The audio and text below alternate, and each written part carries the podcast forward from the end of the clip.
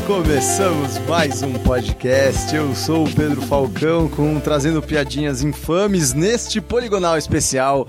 E nós estamos aqui falando de E3, que é este é, grande campeonato de quem tem o melhor assessoria de marketing entre as grandes empresas e várias pessoas saem ganhando com isso. Quem sai ganhando é você, o jogador ou consumidor. É isso que nós aprendemos nessa E3 maravilhosa e nós vamos falar dela. E eu estou aqui com Bruno Isidro. Oi, Bruno Isidro. Olá, internautas, e é um. Letícia Vexa. Oi, Falcão, é dois. E eu também estou com ele, Matheus Deluca. Olá, pessoas, é três. Meu Deus, que maravilhoso. Nossa, isso foi muito que ruim, tá- hoje esse Por foi quê, o pior começo de todos Esse os foi o podcasts pior gravados nessa semana. Foi impre- impressionante. Mas muito bem, estamos aqui para falar de E3, que é este o grande evento é, dos, dos que acreditam no- do- nos deuses dos joguinhos, é a peregrinação que acontece todos os anos em Los Angeles, é aquela grande cidade do prazer, da carne, é, dos games. E é lá que acontece a maior feira de eletrônicas, é, diversões do mundo, que é a E3. E esse ano foi a 23ª edição. Exatamente. 2018. Ou seja, já está bem crescidinha essa E3 pro meu gosto. né? A gente é games. A Eletrônica 3, em 2018, em sua 23ª edição, ela começou, quer dizer, ela, ela não começou, teoricamente, ela começou no dia 12 de junho, Sim, que é hoje sim. que a gente está gravando. Mas, como sempre acontece, existem as conferências das principais empresas pré-E3, e a primeira delas já faz alguns anos é a EA, que não, que saiu da E3, antes ela ficava na E3, agora ela, ela começou a fazer um evento próprio dela, que é a EA Play, já há quatro anos que ela faz isso, desde 2014, Quando que ela é faz. A, a EA Play, normalmente? A EA Play... 9? Não, então, esse ano, em 2018, ela sempre acontece uns, uns três dias antes de começar a E3, também em Los Angeles, mas em uma outra parte de Los Angeles, não é onde acontece a E3. E esse ano, 2018, ela começou no dia 9 de junho, sempre no, no primeiro dia, ela faz sempre uma apresentação como se fosse uma conferência pré-E3 como uma das outras. E eh, esse ano eles mostraram as seguintes coisas. Primeiro, eles anunciaram o modo Battle Royale de Battlefield 5, que todo mundo pensava que eles iam anunciar, que eles não iriam anunciar, que não iria ter. Era zoeira, mas não E era. no final eles foram lá pra, lá, lá pra E3 falar só que ia ter e que acabou. Eles não falaram quando vai sair, quer dizer, vai ser depois que lançar, mas não, é, não vai estar coisa no lançamento. Mas eles só foram. Eles só subiram lá pra poder falar isso, que vai Oi, ter o vai modo ter, Battle, né? Battle Royale e acabou. Quando? Não eles sei. não mostraram? Não nada, não, não, não mostraram um trailer, não mostraram nenhuma imagem. Digamos que já dá pra imaginar, né? Hum. Vai E- ser várias pessoas, aí elas se matam. Isso. Incrível. É. Boa, boa descrição. Então, Fun and original. E depois veio o pessoal da EA Sports falando que FIFA 19 finalmente vai ter a Champions League. Pra quem gosta de futebol e gosta de um fifinha, que sou só eu aqui nessa mesa. Isso é muito legal. Imagina a conta desses advogados, como deve estar boa. É, porque, e tá pra, até pra poder ter um, um pouco de contexto, até ano passado, a, a Champions League, a marca Champions League era do PES e agora foi pro FIFA, que é bem, bem importante pro FIFA ter essa, ter essa marca que basicamente a Champions League é uma mini Copa do Mundo que acontece todos os anos. Então, os principais times da Europa, como os, os times da Europa são os mais ricos e que têm os principais jogadores, fica meio que uma mini Copa do Mundo todo ano. estou fazendo caretas de Reprovação. diferença e reprovação. Depois disso, eles anunciaram o Origin Access Premier, que vai ser meio que uma um outro serviço mais amplo do Origin Access que já existe, mas só que você vai poder também baixar todos os jogos que forem lançados da EA. Então, quando for lançar o próximo Battlefield, você já pode jogar de graça, de graça entre aspas, porque você vai ter Tá que pagar uma né? anualidade, mas você vai poder baixar e, e- e jogar É por anual tempo. ou é mensal? V- Vão ter planos Anuais e mensais. mensais, É e, tipo um mensais e anuais. Game Pass. Isso. Né? É, é Microsoft. tipo- É meio, Game Pass. é, é meio que Game Pass porque já existia. A única diferença que eu vi desse Origin Access Premier pro Origin Access que já existe é que agora vão vir os jogos de lançamento. Que o Origin Access ele só dava, tem, tem um, É, tem um catálogo Uhum. deles de jogos antigos que você pode jogar e o Premier vai dar acesso aos lançamentos. Então é tipo o Netflix que tem só HD e o outro que tem o Full HD. Pode ser também, né? É isso Show. daí. E também uma, uma, uma outra que, como é Origin Access, quer dizer que é só pra PC. Porque tenho, e- existe o, o EA Access, que é do Xbox, que é a mesma coisa, mas só que com outro nome, que só tem no Xbox. Por enquanto só no PC.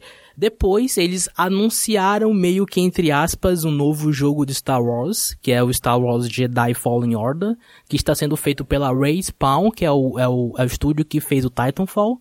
Sim. E eles anunciaram pro final de 2019, mas eles só falaram isso e falaram o nome do jogo, Gostaria que é Jedi Fallen Order. Só Gostaria de dizer que esse foi o primeiro de uma longa sequência é, horrível nessa E3 de títulos anunciados e basicamente títulos, não jogos. Sim. É, É. Literalmente títulos Foi anunciados. bem ruim, né? Foi o carinha sentado lá. E aí, como é que vai É. ser?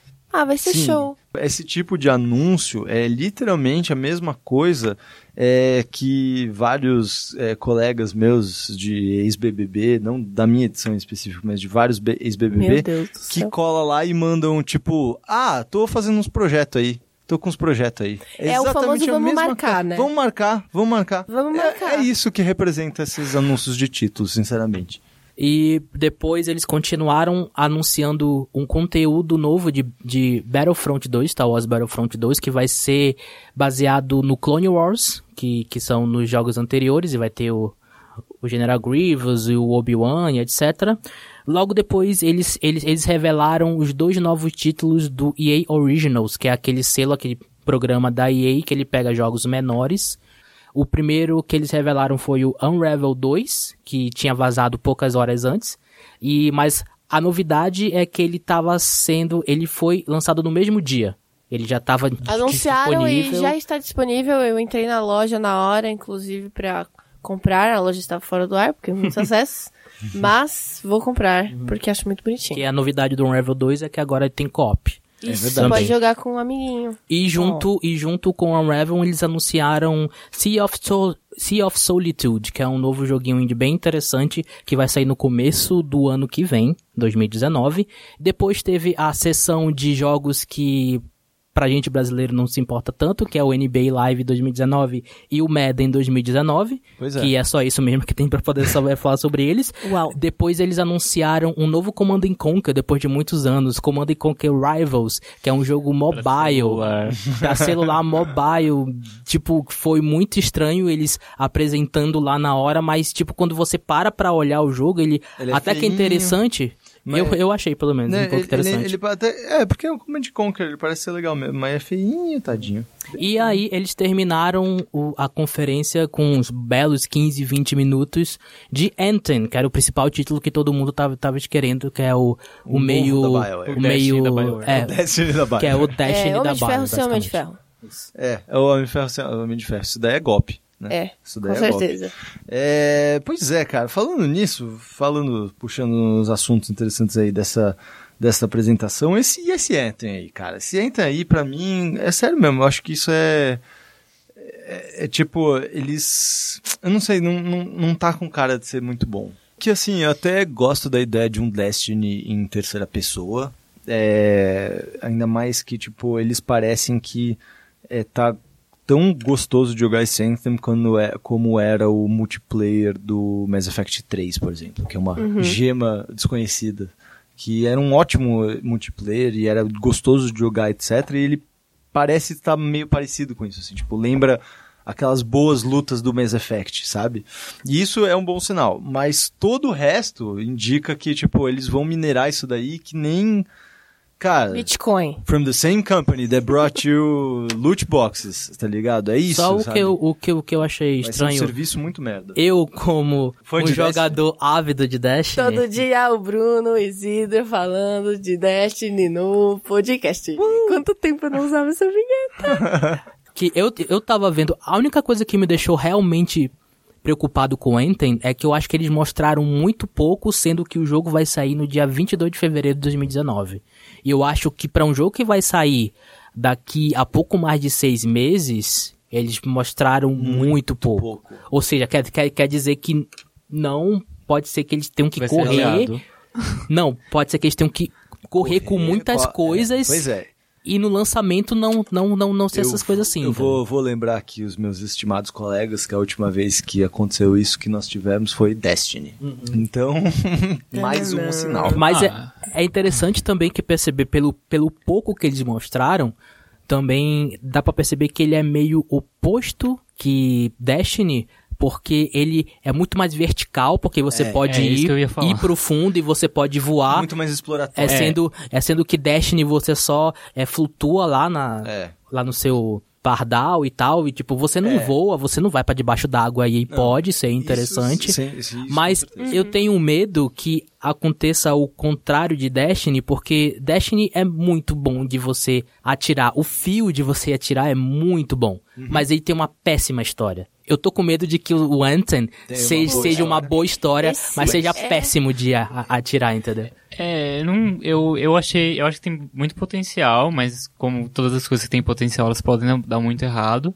É, eu acho que o combate deve ser uma coisa muito divertida nesse jogo, por causa dessa questão da verticalidade e, Exato. e da questão da movimentação, porque ele parece ser muito mais rápido, bem mais frenético, então eu acho que, não sei, eu penso numa coisa meio talvez eu esteja exagerando, mas sei lá, uma coisa meio Gravity Rush, assim, de tipo, é tão rápido, então você vai mudar a tua perspectiva de visão com tanta rapidez que talvez você fique meio desorientado, igual eu fico jogando Gravity Rush, por exemplo. Mas, é... e eu acho que isso pode ser bem divertido. Então eu acho que, de história eu acho que ninguém sabe muita coisa, né? Eles não falaram É, quase então. nada. Eles falaram que, tipo, eles deram o setting, que é um mundo em que os deuses foram embora, mas só que deixaram ferramentas de criação naquele mundo. Massive Tools. Que, que é o que são que são os Enten, que são os Enten of Creations, que são essas Certo. e tem uma outra raça que, se não me engano, é Dominion, que chama, Hum. que eles estão nesse embate Pra pegar contra essa coisa. é, É. a humanidade ficou uma coisa assim meio Bom. tipo, ah, Bom. É famoso bom. Daí, né, não sabemos Tá como bom. que pode desenvolver. Mas eu acho que talvez o maior atrativo seja o combate. É. E, e acho que a questão, os que eles, o que eles têm que ir atrás de, de, de tornar esse combate é que ele seja, que ele não te desoriente muito nessas coisas verticais, que você não se perca muito nele. Então ele precisa ser, acho que, é, ter um bom sistema de câmera. Eu acho que é isso que eles vão precisar bastante. É, também e é- depois? Então, a EA também Que falou mais? desse Sea of Solitude e até queria verificar com vocês. Esse jogo já tinha sido anunciado? Já ano passado. Já, né? Já. Uhum. Ah, tá. Porque, tipo, eu lembro que quando tinha sido anunciado, ele era um jogo bonitinho, meio indie e tal, mas ele não parecia ser tão interessante. Tipo, essa foi a primeira vez que eles mostraram meio que o lado, acho que, da história, É, é- que mostra o lado da própria personagem, esses Ano monstros. passado meio que pare- parecia que eles só tinham, tipo, a ideia, só Aham. tinha o pitch, assim. Aham, Então, os- aham. E tinha um trailerzinho, mas você não sabia muita coisa. E, você não, e não trouxeram mais. Respeitei. e não tava atrelado a EA ainda, né? Tava. Tava, Tava, já, Tava, já apresentaram no, é, no Originals. é. Apresentaram Sea of Solitude É. e o... Fê? É, eu acho que foi. Eu foi não isso. lembro É, disso. E é quando eles verdade. apresentaram, teve o mesmo esquema de chamar a desenvolvedora pra falar no palco. Não. Porque Foi eu só- acho que foi muito isso que me pegou. Tipo, ela no palco falando, obviamente nervosa, emocionada, de uma história que é profunda sobre Sim. a humanidade. E eu, tipo, meu Deus do céu, é pra isso que eu jogo videogame. Ah, não, ano por passado não teve ela. dinheiros, Foi só... Apresentaram o trailer, falaram mais ou menos a ideia e passou. É. É isso. Entendi, sim. É, pô, então, é, eu fiquei com essa suspeita. Tipo, o pitch realmente é muito bom. Por isso que eu acho que me marcou isso. Tipo, só a ideia de você ter, mano, essa sociedade aí que se afundou na água, você ficar com os barquinhos, meio que um infinito arquipélago, sabe assim? Pô, é uma ideia muito legal, cara. E tem todo o, o lance que eu acho que pega um pouco do que aconteceu com Hellblade, de você pegar esses sentimentos humanos e você incorporar eles, deixar eles mais expostos, assim. E, e, e- e é importante esse tipo de sentimentos e emoções serem mais protagonistas desses jogos, porque, sinceramente, tipo, eu acho que a gente já está no, no- no- na decadência do. Ah, o cenário pós-apocalíptico como personagem, sabe? Isso Uhum. hum, deu uma morrida. Tipo, esse, esse último Fallout 76 dá uma enterrada, eu acho que nisso, sabe? É tipo, é, é a- o encantamento do desconhecido, de- desse mundo pós-apocalíptico e etc. Eu acho que morreu. Saca? Morreu realmente um, um- um pouco, assim, tipo, cansou, não é mais tão. A, a- a gente já sabe que é um parquinho de diversões. Tá ligado? Tipo, a, a- o drama do desespero do pós-apocalipse, isso foi uma coisa que, que ficou bem claro, eu acho, nessa E3 pra mim. Tipo, o, o, o, o drama inerente do, do pós-apocalipse, assim, morreu um pouco pros videogames. E nesse Sea of Solitude, até como o, o nome do jogo já fala, tem muito a ver com, com solidão, que nesse mundo que é meio Ó, spoiler. é meio fantástico quando as pessoas são muito solitárias, elas viram monstros. E aí o lance todo do jogo é que você tem essa personagem principal, que ela virou um monstro, porque ela é uma pessoa muito, muito solitária. E o todo o lance do jogo é você tentar transformar ela de novo em humana. E eu acho até na, na fala da desenvolvedora, essa, esse é um estúdio alemão que tá fazendo, chamado Joumei nome do estúdio. E essa desenvolvedora alemã tava falando que tem muito disso de você balancear esses é, sentimentos que você tem dentro de si, desses, desses, desses sentimentos ruins e bons, não, não necessariamente de você eliminar todos os elementos ruins, os os sentimentos ruins que você tem, porque isso faz parte de você, você precisa ter esses sentimentos ruins, essas falhas, mas só que deixar eles em equilíbrio para você não se tornar um monstro que, que, no, que no caso desse jogo é um monstro real- realmente Literal, de forma literal. física, né? E, e eu consigo me, é, me conectar mais com esse tema de solidão do que com os outros. Então, pra mim, meio que bateu um pouco mais, assim, tipo, hã, legal, interessante, vamos Sim. ver o que, que vai acontecer aqui. Eu sabe? vou dar um abraço no Isidro depois do podcast. A gente é games. Vamos falar do Xbox. Xbox, a apresentação do Xbox rolou no dia seguinte, domingo, dia 10 de junho, ah, e foi muito longa, foi inclusive uma das melhores do ano, uma das, melhores da Xbox em muitos anos. dos né, últimos. Pois é, anos. muita coisa. Eles- Vários jogos, várias É, loucuras. Como é era? É, é, mataram a cobra e mostraram os games. E aí, Xbox, o que rolou Xbox? Cara, rolou, rolou muita coisa. Xbox, é, eles come... Exclusive. É, World, World Premiere. World Premiere. Eles começaram mostrando Halo Infinite, mas só mostraram os efeitos de uma engine nova que eles vão usar pro Halo. Pera, mas mostrou alguma coisa do jogo? Não. A gente não sabe se Foi- aquilo é realmente um jogo. Não, Foi, foi só o título. Não. Foi um Eles- pouquinho mais que o título. Eles um mostraram videozinho, tipo um videozinho. é Eles mostraram um vídeo, mas só que aquilo é muito mais uma tech demo da próxima engine que vai ser feito o Ok, Halo. Tech Demo é melhor do É. que só o título. Sim. Então, continuamos. Depois eles mostraram, aguardado que eles tinham mostrado no passado, Or- a, a, a sequência de Ori and the Blood Forest, que é Ori and the Will of Vips, que tá bem legal, tá bem interessante. Fofinho. Depois eles mostraram o primeiro World Premiere. World Premiere. A- a- apesar de que Halo também é meu World Premiere, né? World que foi Premiere. o que foi o Sekiro Shadow, Shadow Dies Twice, que é o novo jogo da From Software com a Activision. E parece ser legal. É, que é uma o mais novo fã da From Software, que acabou de zerar o Bloodborne, e a pessoa que nunca tinha encostado num, num jogo da From na vida. É bom, né, cara? Sim. É, é, É, bonito. incrível. É bonito. E o que estão falando é que esse jogo, o Sekiro, ele tá sendo dirigido pelo, pelo Miyazaki, que foi o criador do Dark Souls e do Demon Souls, então você dá pra ver muito a assinatura dele lá nesse, nesse trailer que eles mostraram, que é sobre samurais e Japão feudal e tudo mais. Depois o nosso querido Todd Howard, o criador do... o, Todd. o, o, o diretor da Bethesda Game Studios entrou no palco pra poder mostrar um trailer super rápido de Fallout 76. E fazer um stand-up.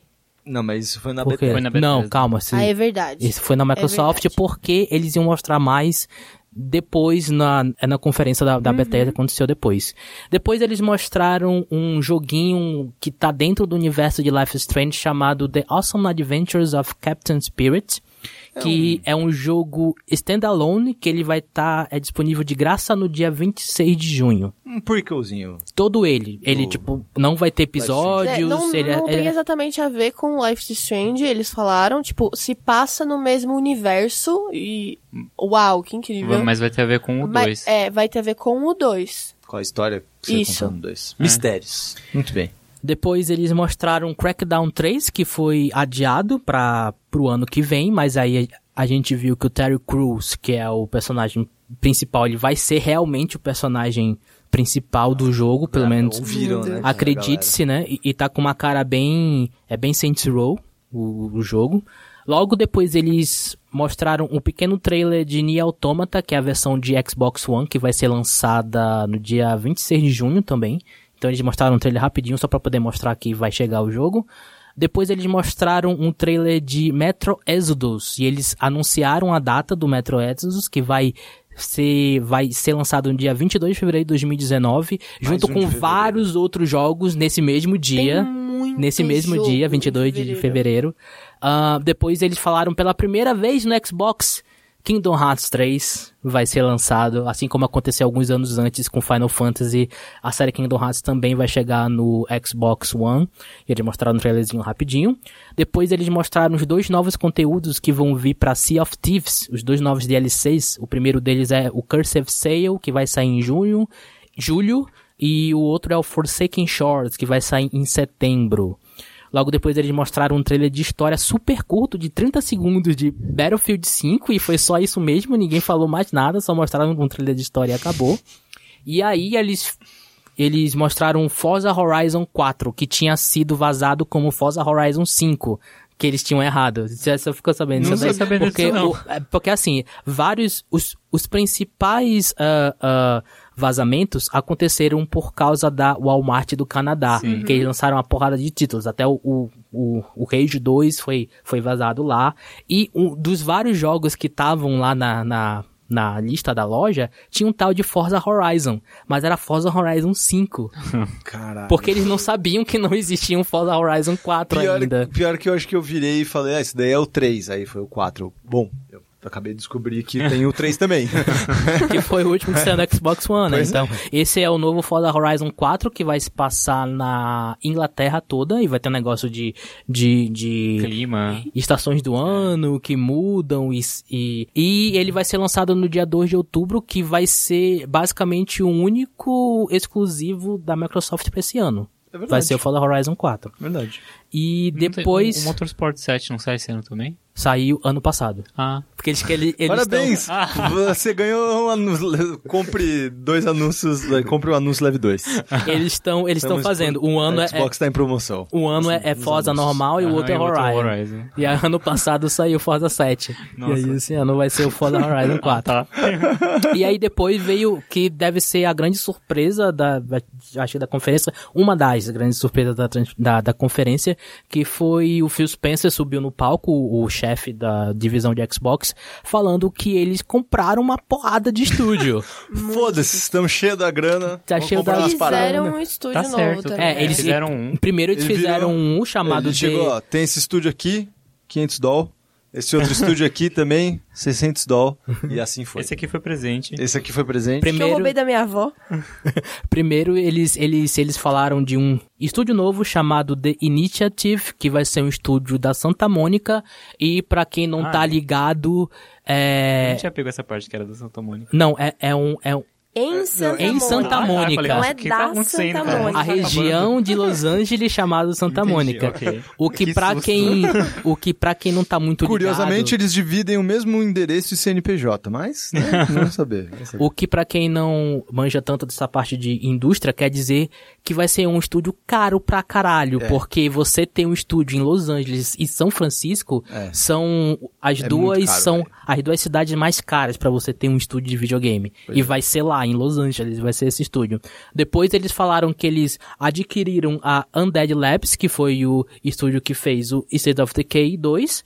Depois eles falaram que eles adquiriram a Play, a Playground, que é o estúdio que faz o Forza Horizon, que todo mundo já tava, ego, mas esse estúdio já não era da Microsoft? não, não era, eles adquiriram agora, e eles anunciaram o que, que é isso eles aí, compraram... né? É Hum? o PJ virando CLT, isso. E aí, pois é, é isso mesmo. E aí, depois eles anunciaram o, a compra do estúdio Compulsion, que é o estúdio que tá fazendo o We Happy Few, que todo mundo tinha esquecido. É. Depois ele apareceu e todo mundo lembrou, ó, estranho esse jogo, da- já, tipo, já não saiu? Não, não eu saiu. que Tá ser já tinha antecipado. Saído e ninguém simplesmente Aí o, o estúdio que está sendo feito esse jogo foi comprado e, é, ironicamente, esse jogo vai ser lançado para PS4 também. Quer dizer que um estúdio que é da, Da Microsoft. Está fazendo um jogo que vai ser lançado para PS4 agora. É um bom negócio, E a grande o, a grande surpresa desses estúdios é que eles compraram a Ninja Theory, que foi a empresa sim, que fez o Hellblade, antes fez o DMC, antes fez o Heaven Sword e vários outros Enslaved. títulos. É. O Enslaved, que é E- um... um- Que é um ótimo jogo, verdade, Enslaved. E foi muito legal porque é, o- a Ninja Theory, logo que depois que anunciaram a venda deles, eles hum, publicaram um vídeo explicando todo o processo, né? Sim, de, por que, que da, eles estavam por que, que fazendo eles estavam fazendo sim. isso e eu achei muito bacana isso. De tipo, eles realmente. Espero que tudo dê certo porque é um projeto bonito e ambicioso. O assim. que eles falaram é que eles chegaram pra Microsoft e falaram, olha, a gente quer continuar fazendo esses jogos por nós mesmos, sem se preocupar se a gente vai fechar, se o, A gente vai ter se o, comida. é, se o, é, se o jogo não der certo, a gente não tem que ficar com essa preocupação mais, a gente quer fazer esse tipo de jogo que não é AAA, que seja uma coisa própria nossa, mais, mais experimental e tal. Eles falaram, beleza, e falaram, ok, Vai. então compre-me. Então aí lá. compraram e é isso. Mas, e aí, logo, logo depois, por falar nisso, eles falaram que a data de lançamento do We Happy Few, que todo mundo pensava que já tinha sido lançado, mas estava no Xbox Game Preview há dois anos, e finalmente vai ser lançado no dia 10 de agosto, eles anunciaram isso. Depois eles falaram que vai ter um novo mapa e um novo modo no, no, no PUBG, que vai ser lá pro final do ano, mais ou menos, que vai sair um novo mapa de gelo, alguma coisa parecida, e um novo mapa e um novo modo que eu não entendi direito, mas eles anunciaram. Depois eles, eles, eles revelaram que o Tales of Vesperia, um jogo de, que só tinha sido lançado no Japão, uma versão, e aqui no ocidente ele foi lançado meio capado e só para Xbox 360, que é um jogo muito amado por quem A gosta de de... A Que, morte é, a morte de um meme também. Que gosta muito... As pessoas que gostam de um RPG do Japão Japonês. japonês, a- adoram esse, esse jogo e ele finalmente vai ser totalmente localizado para inglês, todo completo com todo é, com todo o conteúdo. Depois eles mostraram, anunciaram na verdade o The Div ah, não, não, eles mostraram porque tinha sido anunciado já. É, é. O The Division 2, que vai ser lançado no dia 15 de março de 2019. Depois eles falaram que novos jogos estavam chegando no Xbox Game Pass, que são eles o primeiro The, o primeiro The Division, o Fallout 4, o que eu fiquei muito puto porque eu tinha comprado na semana anterior o, o, o- o Fallout 4. Ave Maria. E o The Elder Scrolls Online. E eles falaram que esses jogos já estão disponíveis no Xbox Game Pass. Depois eles mostraram vários trailers de vários títulos indies da ID Xbox, muito rapidamente. Depois eles mostraram um, um trailer bem, um pouco mais extenso de Shadow of Tomb Raider. E eles falaram que vai ser lançado no dia 14 de setembro de 2018, agora o jogo. Gente, só eu achei que esse jogo tá muito feio. Qual? Eu não acho que tá feio não. Nossa, eu olhei pra ele, assim, em comparação às outras coisas que a gente viu, eu achei ele O tão... Shadow of the Tomb Raider? É, Jura? juro. Eu não sei. Talvez- é, Eu acho que é eu porque sem ela tava óculos. suja. Mas eu Fechou. achei que tava muito estranho. Assim, eu falei, nossa, isso tá, isso tá tão esquisitinho, né? O que, que, que aconteceu? Assim, não, não entendi também. Não entendi mesmo. Ah, e depois o, o jogo vai aparecer depois em, em outra conferência, o Tomb Raider. Depois eles mostraram um jogo de skate que todo mundo pensou que fosse Skate 4, mas Eu não era. Pronto. Skate. É um jogo chamado Sessions, que até é um jogo exclusivo de Xbox para console, porque ele vai sair para Xbox e PC. Não vai ser agora, vai Oh. Hum, demorar pra esse jogo sair. Real Tirou a Talk. roupa e entrou no Service, que book fosse. É, vai ter só com trilhas de- de- É. do Charlie Brown. Depois eles anunciaram Black Desert Online, que vai chegar no Xbox também. Importante. E depois veio Tá um demais. dos, um dos maiores anúncios e mai, um- uma das maiores surpresas que eles falaram de Devil May Cry 5. É Finalmente falaram que vai chegar. Depois eles revelaram que vai chegar um DLC pra Cuphead em dois- 2019 que vai ter uma nova personagem, Adorei isso. a Miss, Miss, Miss Callis. É Callis, é. Callis, Miss Callis. E depois eles mostraram um jogo, um jogo que é meio Zelda chamado Tunic, mas só que você é uma raposinha, Eu amei, eu achei É o, é o basicamente o fofo, Zelda gente. Voxel, né? É. O Zelda Voxel. Meio isométrico e tal. apaixonada, Eu fiquei apaixonadíssima. É o achei muito Zelda made, by, made É, in Unity. e, na- e- e isso, tipo, quando a gente fala Zelda, a gente não fala Zelda Breath of the Wild, a gente fala, É, tipo, Zelda, Zelda do, clássico. Zelda do, do, Zelda Adventure clássico. do, do Super Nintendo e tal. É, é. E esse, esse jogo vai ser exclusivo para Xbox no console. Depois eles mostraram um jogo da Bandai Namco, que é o Jump Force, que é aquele jogo todo, todo zoado que tem vários personagens de anime que ficam brigando entre si. Outro- Então ficou, Gente, é, ficou Naruto versus o Goku eu vi a galera e o... por esse jogo. Falei, gente, esse jogo já existe vocês não gostam. Esse jogo É, já é. existe Chama J-Stars várias Victory. vezes. Pois é. né? Ninguém gosta. bem estranho. Exatamente. Mas Cara- é porque esse jogo aí parece que teve alguma coisa, assim, pelo que eu vi de pessoal comentando, tem alguma coisa a ver com os 50 anos da Jump, Sim. que pra quem acompanha animes, mangás e tal, é uma das principais revistas de publicação de shounens, esses shounens principalmente tipo Dragon Ball, Naruto, One Piece e tal. Eu queria ter visto Boku no Hero Academia nesse rolê, mas... Deve ter, com, com certeza. Então, tipo, Calma, no você tem Death Note, cara. É, porque o Boku no Hero Academia vai ser lançado um jogo de luta é, de Ah, Boku separado. no Hero Academia também. Então, não sei, mas enfim. Entendi. Sim, vai ter, deve, deve ter é, Hunter vs Hunter, deve ter Yu Hakusho, deve ter Kuroko no deve ter todos esses, esses animes aí. Kuroko no Basket seria legal. Cara, é isso aí, né, cara? É mais um desses jogos cuja lista de artistas envolvidos nos créditos é tão grande quanto a de advogados, né? E depois eles mostraram o primeiro trailer de Dying Light 2, cara, que eu fiquei bem surpreso, principalmente surpreso porque o Chris Avalon entrou no palco falando que ele tá trabalhando no jogo, e pra quem não sabe, o Chris Avalon é um, é um designer de narrativa que é muito famoso, que ele tava envolvido nos primeiros Fallouts, ele tá envolvido é, no Fallout New Vegas também, e ele é muito conhecido por ele saber contar histórias em RPG, e aí ele tá trabalhando com o pessoal da Techland pra poder fazer esse Dying Light 2, que parece bem interessante. Até Cara, o... Cara, eu vi o trailer, eu vi ele no palco, eu fui lá e apertei o botão do hype. Foi só isso. Opa! Dá licença aqui. Mas foi, cara, porque eu amo Dying Light. É um jogo que eu acho que eu já terminei. Sei lá, acho que já terminei umas duas, três vezes assim, só de brinks, porque é muito da hora. Tipo, é gostoso de bater nos, nos bichos, é da hora de fugir, é da hora de fazer os parkour. É, é um jogo bom, mano. E o que ele mostrou foi que, é pelo menos a parte que ele mostrou, tem muito pouco zumbi, é muito mais Parkour. a interação Com é, com os outros sobreviventes É, e, o- verdade. e, e outras comunidades. É você ver com o humano e não com o zumbi. À Isso é legal. noite você vai ter zumbi, como É. tem no Dying Light. Mas quando é de dia você vai ter que ver esse E negócio tua de relação- conflitos humanos. Sua relação com as comunidades altera o mundo. O mundo, você vive. literalmente, fisicamente. É. Muito legal isso. E depois eles revelaram que vai ter um jogo do Battletoads pra Xbox. Esse foi o famoso título. É, esse, esse, esse daí foi. Eles só mostraram uma Battletoads, logozinha. pronto. É. Não, não tinha nenhum som, não tinha nada. É filhos da puta. Depois eles revelaram que Just Cause 4 vai sair no dia 4 de dezembro. É verdade. E que vai ter muito, muito, como é que fala? Tufão.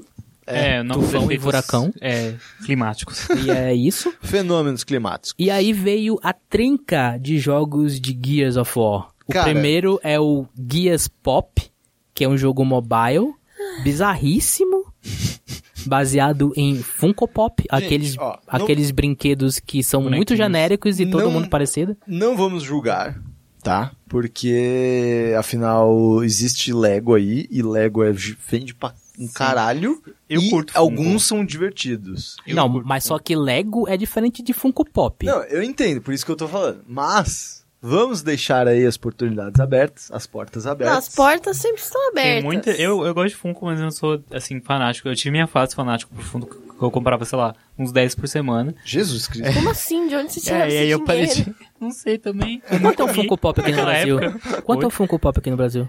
Depende. Uns 200 reais? Não, é, é que vocês compram nessas lojas oficiais. Eu compro no mercado negro dos Funko Pops. é, vocês não manjam. Ah, Mas tá, depende do tem modelo. Tem os mais caros, tem os mais baratos. Pop dealer. Mas assim, pelo menos 50 reais. Ah, não. Pelo tão mais, caro. o modelo mais antigo e mais, mais comum. Mas assim, o padrão, os 80, 90. É, o, o segundo jogo de Gears dessa trinca é Gears Tactics. Esse é o meu, é o que eu tô mais empolgado. De dos três. Eu tô falando sério. Não, e sim, sério? sim. Aham. Sim. ah, sério? eu Eu olhei e falei, olha, eu só tô só que é. Gears. É porque Ah, ele... por isso, cara. exatamente por isso. Vai ser uma oportunidade legal de ver uns negócios. Então, que vai ser basicamente... E mobile ainda, suave. Não, não, não, não, não, calma, Não, calma, calma. O Esse, não ah, é. ah, esse não é mobile? Não, calma, calma. O Ué. Funko Acabou, Pop... Acabou o entusiasmo do Falcão. O Funko Pop, o do, o do Gears, é que é mobile. O Ah, Gears Tactics, é aquele mobile. que parece... XCOM e tal, Sei. ele vai ser só pra PC. O quê? Só pra PC. Acabou a empolgação. Ele não vai sair pra De- Xbox. Despressionando o botão de hype. Ele só vai sair só pra PC, ele vai ser muito XCOM. Entendi. Ele vai ser sair só pra PC. Ah, legal também. E pra poder finalizar com chave de ouro essa trinca de Gears, eles finalmente anunciaram o Gears of War 5, que era Sim. óbvio que eles iam lançar, porque o Gears of War 4 termina num é num cliffhanger absurdo, então é claro que ia ter um próximo jogo. Ah. E a coisa mais legal, eles mostraram um, trailer até que bem longo, Sim. mostrando até parte de gameplay, e a Pois parte é. mais legal é que você vai jogar como a protagonista feminina Sim. e um personagem negro. É. Isso eu achei do caralho. Uhum, E, e é isso. E o, o, o- o Gears, o Gears, o Gears Lembrando 5 que vai. isso já acontecia em, em outro Gears, se não me engano. Não. Não? Você sempre foi com o Marcos Sim. Phoenix. E no- naquele Judgment, Aquele Judgment é aquele Cole, que é um cara branco. é só, só, é só era, era só o Cole? Era só o Cole, se eu não me engano. É? Não, Cole não. O. O que tem, era o Cole, É o- é que, o- é não. que é o negro? Não, fato? é o Brad. É o Brad, que Brad. tem aquela barra bicha assim. Isso. Sim, Nomes genéricos de gente branca. Brad, Red. Josh, John. John. James. O Gears of War 5 vai sair em 2019, eles não colocaram data, eles só falaram um ano, 2019. Uhum. E pra poder finalizar mesmo de, de vez assim a conferência, eles finalmente mostraram que todo mundo, pelo menos uma parte, estava esperando um trailer de Cyberpunk 2017. 77. 2077, que é o novo jogo da CD Projekt. da CD Projekt, os criadores De The Witcher. The Witcher e que tem a trilha sonora do Rammstein. Exatamente, por isso que eu estava cantando. É, então, falando, falando nisso, falando em Cyberpunk é, 2077, é, a crítica que as pessoas estavam ah, fazendo era que parecia a vibe e o tom era bem é, GTA futurista, retrofuturista, né, basicamente. Até Não. mesmo o William Gibson, que é o escritor do Neuromancer, reclamou disso É, no. Twitter e falou que, poxa, esperava alguma coisa, etc. E eu acho que as pessoas não sacaram exatamente qual é a crítica dele.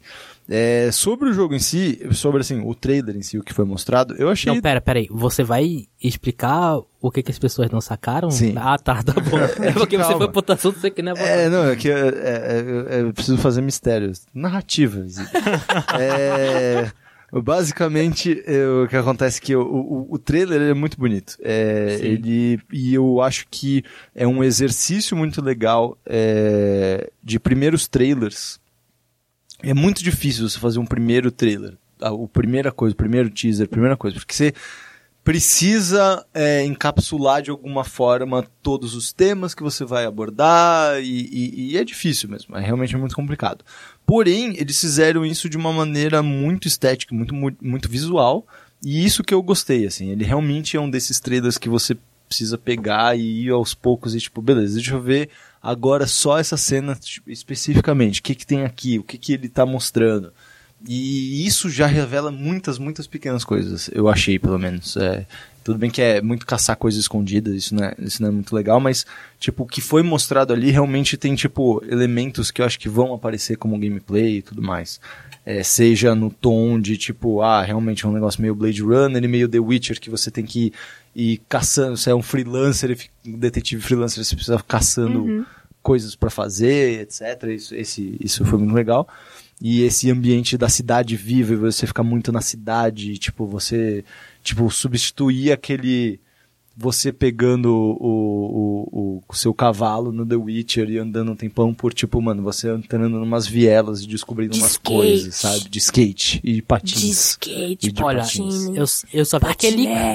Eu só vi aquele carro lá todo. E aquele Ferrari Zona, É, meu, Ferrari Zona. é O- bem louco. O que eu não gostei nesse, nesse trailer e o que não me deixou empolgado com esse jogo é que ele não mostra gameplay. Sim, Foi só isso. É, o que, o que eu, eu achava, na verdade, é que o gameplay fosse aparecer em outra conferência, entendeu? De alguma outra coisa. Porque, talvez. beleza, Seja um ele. PC game, seja do, do PlayStation, às vezes, sabe? Porque ele mostra o tom do jogo. É. Aquilo que vai ser o jogo. Agora, Isso. Como que aquilo vai conversar em mecânicas é que eu tô preocupado. Sim. E é isso que Então, eu quero ver. Então, eu entendo essa preocupação. Eu não fico tão. Eu achei que esse. Eles colocaram. Eles é, mostraram obviamente não é a mecânica no jogo, não é o jogo em si rodando, mas como eu falei, eu acho que eles inseriram essas ideias que eles têm de mecânicas, de coisas que vão acontecer nesses é, nessas hints e pequenas coisinhas, que esses easter eggs que eles deixaram ao longo do trailer.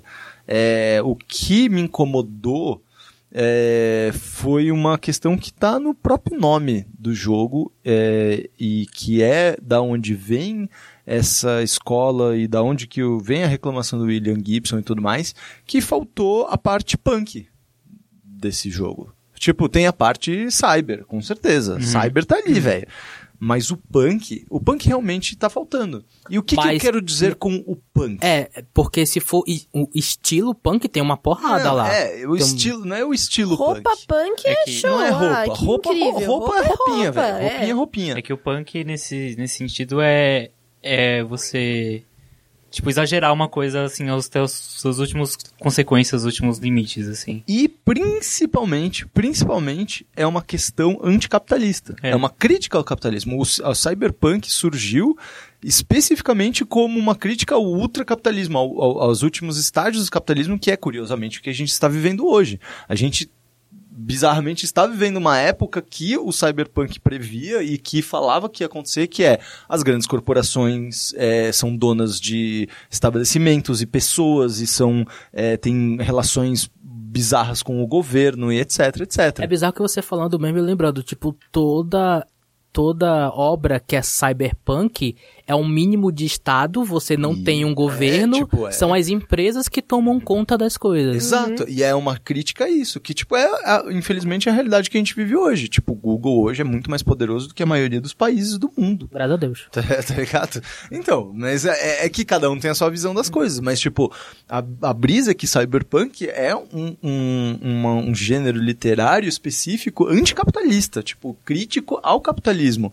E isso não foi mostrado. E realmente é problemático é, a, a mídia mais capitalista que existe, que é videogames, incorporar esse essa narrativa e, e tentar fazer uma representação dessa narrativa, tá ligado? Tipo, eu entendo essa crítica muito claramente, eu entendo a, a preocupação do William Gibson e, tipo, não sei, dos, dos criadores do, do, do board game no qual o Cyberpunk 77 foi inspirado e tal, mas isso precisa estar aparente. É, isso e- precisa ser essa é um, é um passo, é uma questão muito importante de tipo como a, a tecnologia dominou as pessoas e como as empresas dominaram tipo a, a liberdade das pessoas, entendeu? Isso, e- e isso, isso nem, nem dá pra poder. Ah, talvez isso tenha depois no jogo. Mas como esse trailer serviu É primeiro, poder né? dar o tom do Perfeito. jogo. É. Então, e se é eles, e se eles não, não mostram essa característica nesse primeiro trailer É. que mostra o tom, Isso. talvez ele não esteja no jogo E quando isso, for é um- lançado. isso é Sim, uma- sim. um problema, É sim. preocupante. Isso é preocupante, real. Entendi. E eu só tenho uma última, uma única cu- curiosidade sobre esse trailer. Se você rever, ele se passa numa cidade chamada Night City, mas todas as cenas são de, De dia. dia. é, É, verdade. Incrível. Não, no fim das contas, eu acho que essas são preocupações que eu espero que nós estejamos tendo, assim, por besteira, porque eu, te- eu acho que eles vão fazer a coisa certa, digamos assim, por ser CD Projekt. É, mas eu Tem super... uma confiança. É, então, a gente põe uma confiança. Então eu, eu acho que é só uma coisa que eles não botaram lá, seja lá qual foi o motivo que eles não colocaram, mas que eu espero que tenha. O que eu fico muito curioso é porque a gente sabe que você vai poder criar seu personagem nesse jogo. Você não vai controlar um protagonista. E vão ter várias classes, tipo, muitas classes, tudo baseado lá no, no jogo.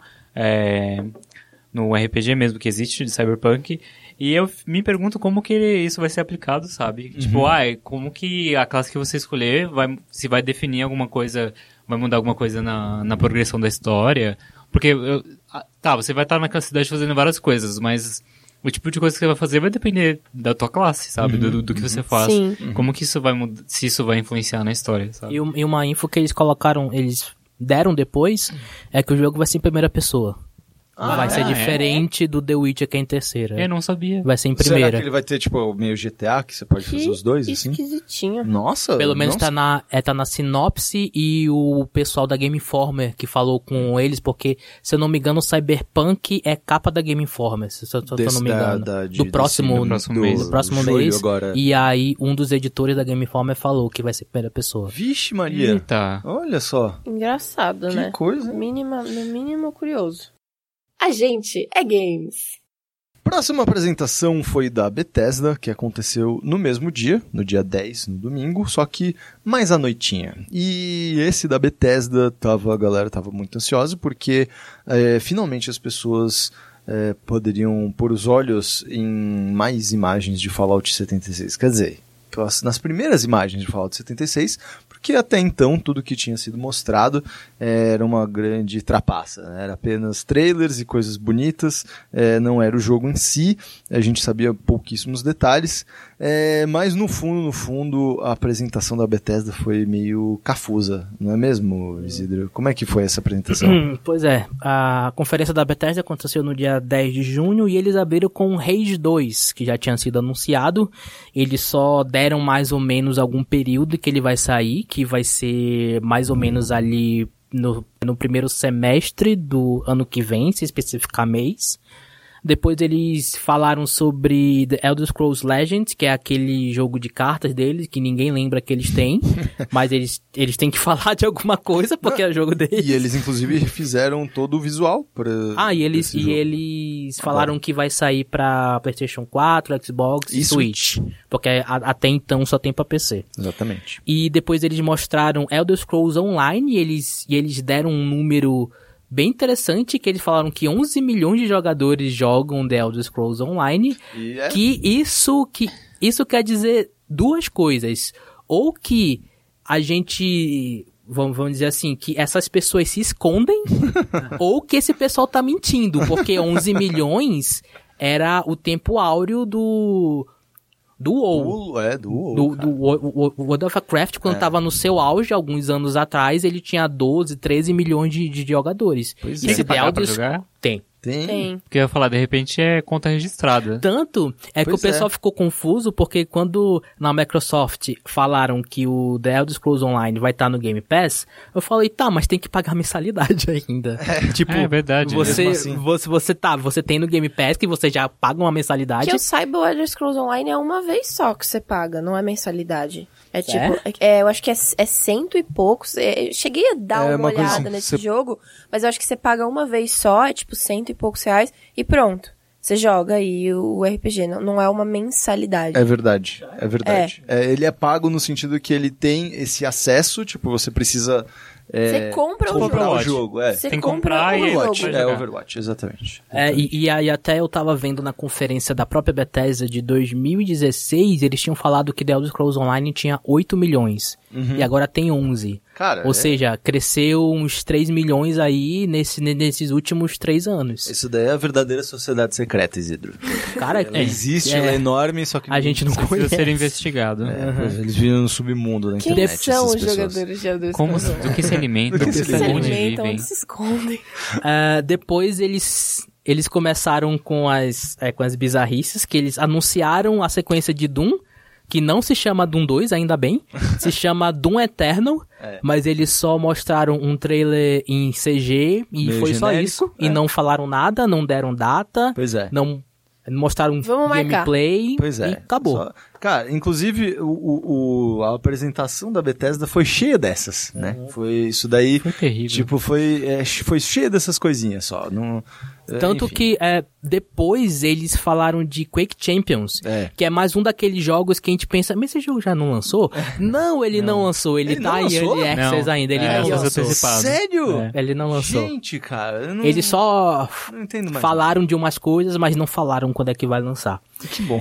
E depois eles anunciaram um DLC que ficou disponível no mesmo dia pra Prey. Uhum. E mais alguns conteúdos novos que vão vir pra Prey, que eu não preciso jogar ainda, que eu não E, joguei. e isso é interessante. Tem mais um DLC que vai chegar e tem. É, É, tem uma E parte em VR VR, tem também, tem em umas VR. experiências VR que eles vão lançar pro, pro Play também. Eu, eu acho que a Bethesda é dessas empresas grandes que mais tá investindo em Apostando VR, VR, cara. Ela sim. tá muito empolgada com VR. Pois é. Ainda, né? Não sei como. E depois veio um, veio um jogo que foi o segundo jogo que eu fiquei mais empolgado nessa conferência, que é o Wolfenstein Young, Youngblood, Uhum. que é um meio que uma expansão do Wolfenstein 2, que é um meio que standalone, que se passa no futuro e você controla as irmãs, as irmãs As- gêmeas, as filhas, as filhas gêmeas do BJ Blazkowicz. É. E, E- que e- parece ser muito legal. Sim, porque eles prometeram um, algum, umas mudanças de design mesmo, de game design no sentido É porque de- você, é, vai ter co-op. É, exatamente, vai ter um co-op, então a jogabilidade vai mudar e isso realmente me atrai porque eu gosto do universo do Wolfenstein, é, eu gosto da história, acho legal, os personagens são legais, mas me enche Jogar ele é jogar chato. ele é chato demais. É, tipo, é um- é tipo moer nazi atrás de nazi, tipo, isso é sempre legal, mas assim, moer nazi atrás de nazi é, enche o saco às vezes. Às vezes cansa. Eu diria que cansa. Eu acho E- que é muito repetitivo. É, É então eu ia muito falar repetitivo. é, que, tipo. Vou receber pedradas aqui. O Não. Doom também é assim, eu E acho. o Doom, é, e eu, E e eu entendo. O que Rage 2 vai ser assim o também. Rage 2 vai ser assim. Inclusive o Rage 2 tinha a maior palhaçada. Eu acho que é, é o Doom com skin de Rage 2 É. e uns, uns gameplay, jogabilidade de Just Cause ali na hora do carro. Então, Igualzinho. mas, você jogou o Mad Max? Deles? Joguei. O que, que você achou? Legal durante, sei lá, 4 horas. É. E depois, não. É isso que eu acho que vai ser o problema também. De tipo, ele realmente. Meu, ele, o sistema ali de carro parece ser legal, Sim. parece que, tipo, a mecânica também de tiro, os caras acertaram, vai ser legal. Tipo, mecanicamente vai ser um jogo bom, mas eu acho que não vai ter nada pra sustentar isso, né, Uhum. o Raid 2. Pois é, cara, é. Bethesda, não tô entendendo o que tá acontecendo com você. E eu tô Bethesda. empolgado também com, com Youngblood, que se for que nem a expansão do. Quer dizer, a expansão standalone, porque É. o, próprio Wolfenstein 2 tem os seus DLC já, que alguns saíram, outros não, não lembro agora. Mas esse, se for que nem o Blood, que foi a expansão é separada do primeiro jogo, você não precisa do Wolfenstein Ah, 2 sim. para poder jogar ele. E ele vai se passar na França nos anos 80 É. que é bem legal, eles vão voltar pra Europa, que o primeiro era na Europa e o segundo foi nos Estados Unidos, eles vão voltar pra Europa agora. É legal, sim. E depois eles anunciaram uma coisa que eu, tipo, até um pouco antes de começar eu falei, hum, seria legal se Fallout Shelter lançasse no Switch. E eles anunciaram justamente isso. Fallout Shelter foi lançado no Switch e pra PS4 no mesmo dia, assim como aconteceu quando eles anunciaram há três anos o Fallout Shelter pela primeira vez pra mobile. Tava é, disponível no mesmo dia, eu, ba eu baixei no mesmo dia e eu comecei a jogar no mesmo dia. E- inclusive, no Switch. Inclusive, é muito interessante pra quem jogou lá atrás, justamente quando foi lançado, é que o jogo tá. Não, não diria que tá bem diferente, mas ele tem. Eles adicionaram muita coisa no jogo ao longo dos anos, porque deu uma É, grana porque- violenta pra eles. Sim, porque jogo. quando eu tinha jogado, não tinha sistema de quests É. que você pode mandar os seus, os seus habitantes para umas, pra umas missões lá, eu, uou. É, tipo, Tá. tem várias outras coisas agora no, no jogo, então se quem quiser jogar, rejogar nos PlayStation 4 no, no Switch, acho que vale a pena. E depois eles anunciaram um jogo mobile chamado The Elder Scrolls Blades, que ele vai ser, ele vai estar, ele vai ser de graça, ele vai ser, vai estar disponível para iOS e Android ainda nesse ano, e é uma parada meio 3 em 1, é um jogo que é meio que é um é um dungeon crawler, que ele é meio roguelike, que é gerado aleatoriamente, aí depois você tem uma cidade também, que você pode comprar coisas e que você pode é, customizar, e o lance que eu tava vendo que algumas pessoas não, não, não entenderam, é que o Todd Howard falou que ele quer lançar esse jogo pra tudo, mas ele não vai estar disponível pra tudo logo no começo. É. Ele vai ser só pra mobile no começo, depois eles querem lançar pra consoles, eles VR. querem lançar pra VR, mas não vai ser lançado agora. E eu acho que o pessoal tava se confundindo aí, pensando que ia ser pra sair pra PS4 também, mas não é meio assim. E depois eles, eles falaram o que pode se dizer os primeiros jogos da próxima geração.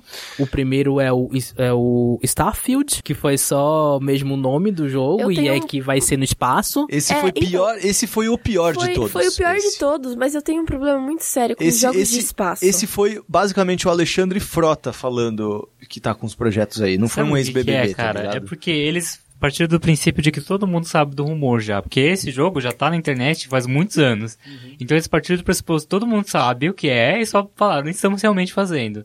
E quem não tava, quem não leu os rumores fica tipo, oi, que? É, pois é. E aí depois eles fizeram a mesma coisa anunciando The Elder Scrolls 6. E a gente não sabe nem aonde vai se passar, porque aonde se passa um Elder Scrolls é muito importante pro jogo. Tanto que Skyrim se passa Skyrim ele é importante por causa disso. Sim. Ele se passa em Morrowind Skyrim. é E Morrowind porque se passa em Morrowind. Então a gente não sabe pelo, pelo teaser que eles mostraram, a gente não sabe direito aonde é que tá. E depois. não sabe nada, né? Porque foi Não. uma visão assim É, e- e- enorme de seis. Depois, depois da conferência, o Todd Howard deu mais algumas informações. Ele, ele falou que o Starfield, ele tá em produção, ele é um produto jogável. O The Elder Scrolls tá em pré-produção ainda. Não Sim. tem nada do Elder Scrolls ainda. Eles estão pensando Tá nas ideias ainda pra poder Elder. Scrolls. É só reunião por enquanto.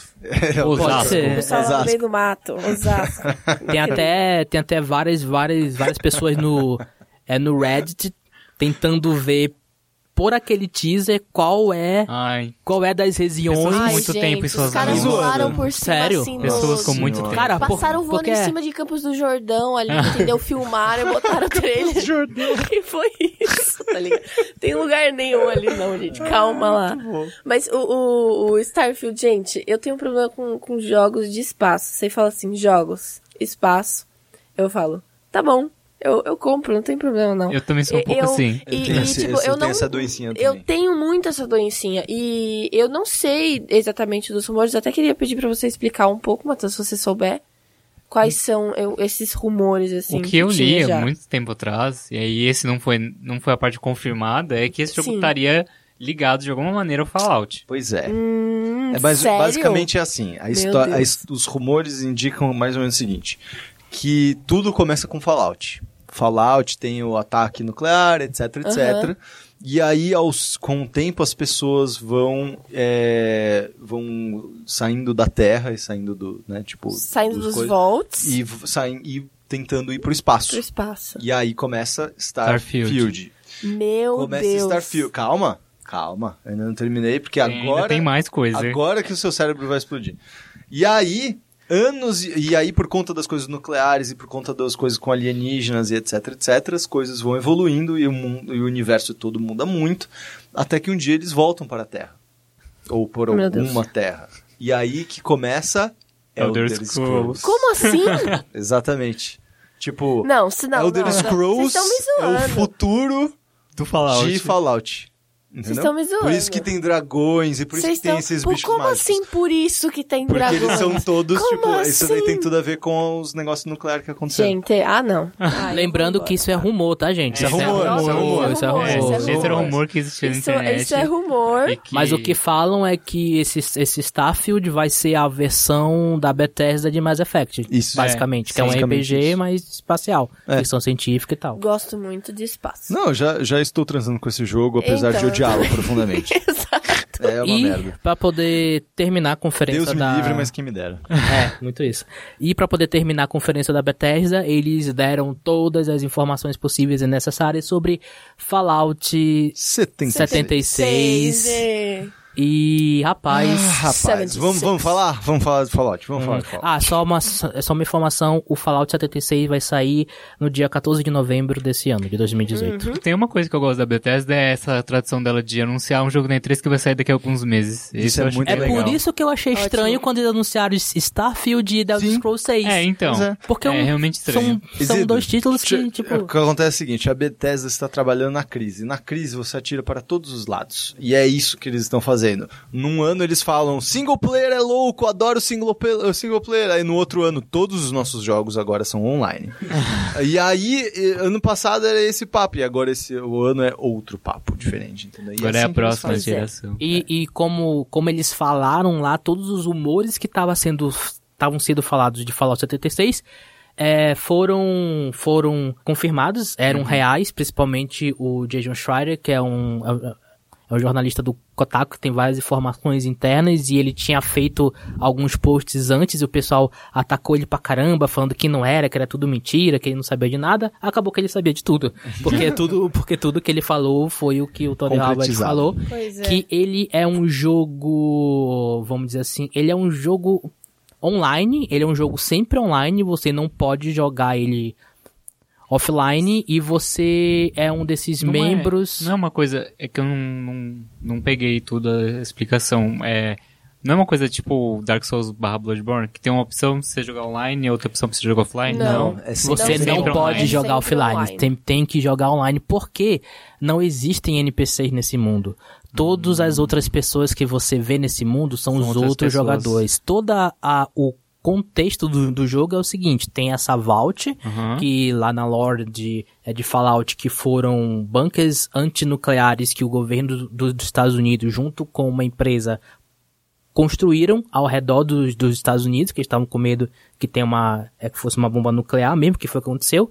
Eles construíram mais 120 alguma coisa, vaults, e você é um habitante dessa vault 76, que é uma dessas vaults que deveria abrir poucos antes depois da guerra nuclear. Que aí a sua missão é você popular de novo e reconstruir a sociedade. O lance é que você e todos os outros jogadores que é nesse jogo online são habitantes dessa dessa vault, ela é aberta 20 e poucos anos depois que caiu as bombas, ela se passa em West Virginia, lá nos Estados Unidos, e você vai ter que começar a, a, a repopular a população, você tem que construir bases, você pode é, fazer amizades ou inimigos Inimizades. com os outros jogadores, Resolver e é mundo aqui aí, com... né, gente? Ver ver o que, que vai acontecer com o mundo. E a, os rolê. A coisa, a coisa preocupante até que antes, quando, quando surgiu esse, esse rumor de que se ia, ia ser um jogo sempre online e um jogo ah, ia ser um jogo survival que você tinha que procurar recursos e tal, na minha cabeça tava sendo uma coisa meio Metal Gear Survive, que você ia construir uma base e você E fica ficar lá. naquela base e você vai encontrando é, sobreviventes, você vai indo para sua base, você vai construindo essa comunidade. O problema é que quando o que a gente viu e, e que depois o Todd Howard, que é o, é que é o diretor do jogo, falou, é que vai ser uma parada meio Nômade. é meio diferente, entendeu? Que você pode construir uma uma base, mas aí vem um é Deathclaw e chega lá e tipo destrói ela toda.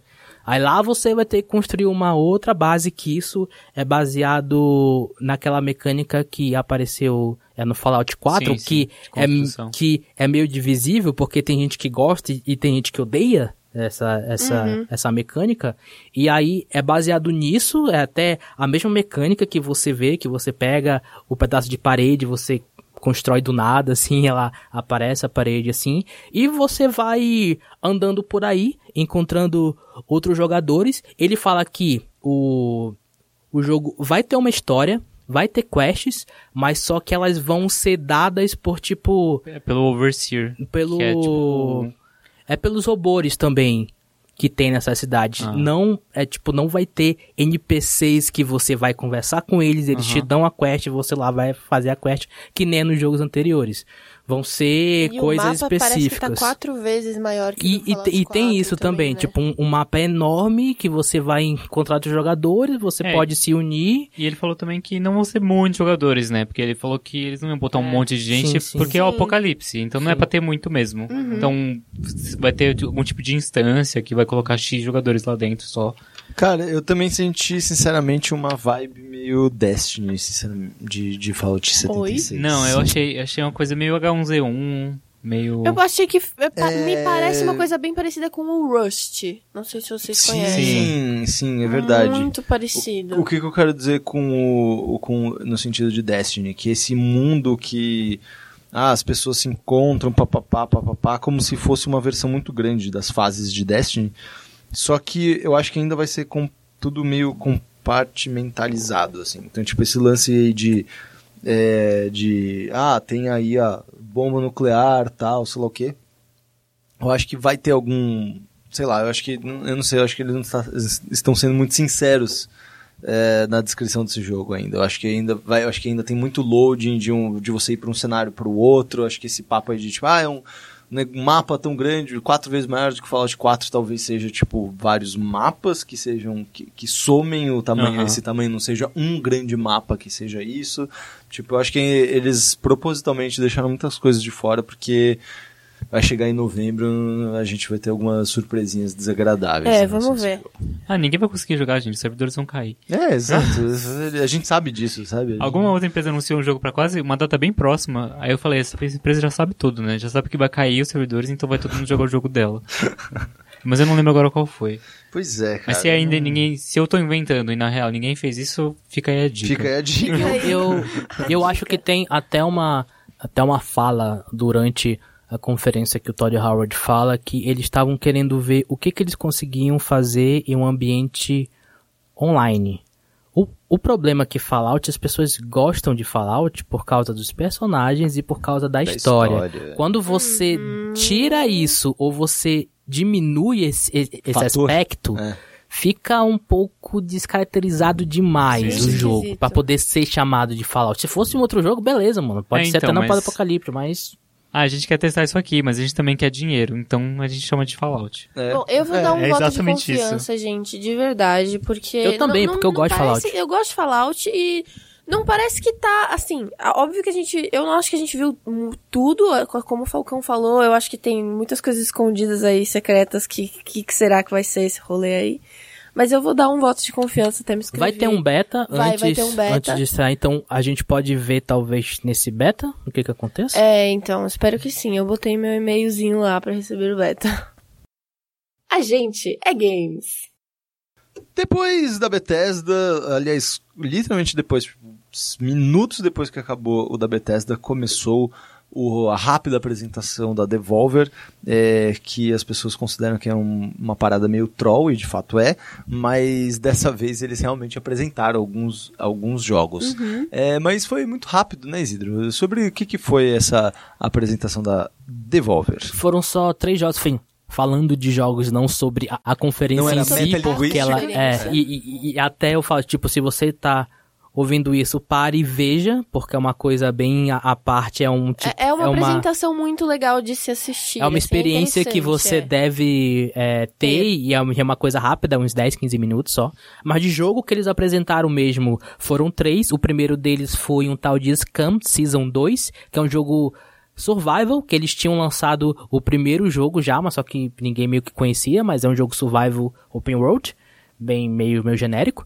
O... Me, me lembrou é, Manhunt. É, um- uns caras que estão numa prisão e aí abrem a prisão e, e aí. Pois é, achei interessante isso. Depois eles anunciaram, quer dizer, eles mostraram mais, porque esse jogo já tinha sido anunciado, que chama My Friend Pedro, que tem, Ah, Peter muitas, Falcon. Sou eu. que tem muitas piadas com o Pedro Falcão, Eu mesmo. que é um jogo bem doido, né? Porque é uma parada de... é um cara que tá Skate. numa movimentação e ele atira pra todo mundo e é meio que câmera E lenta, ele sei tem lá. um é- skate E, E- patinete. e patinete.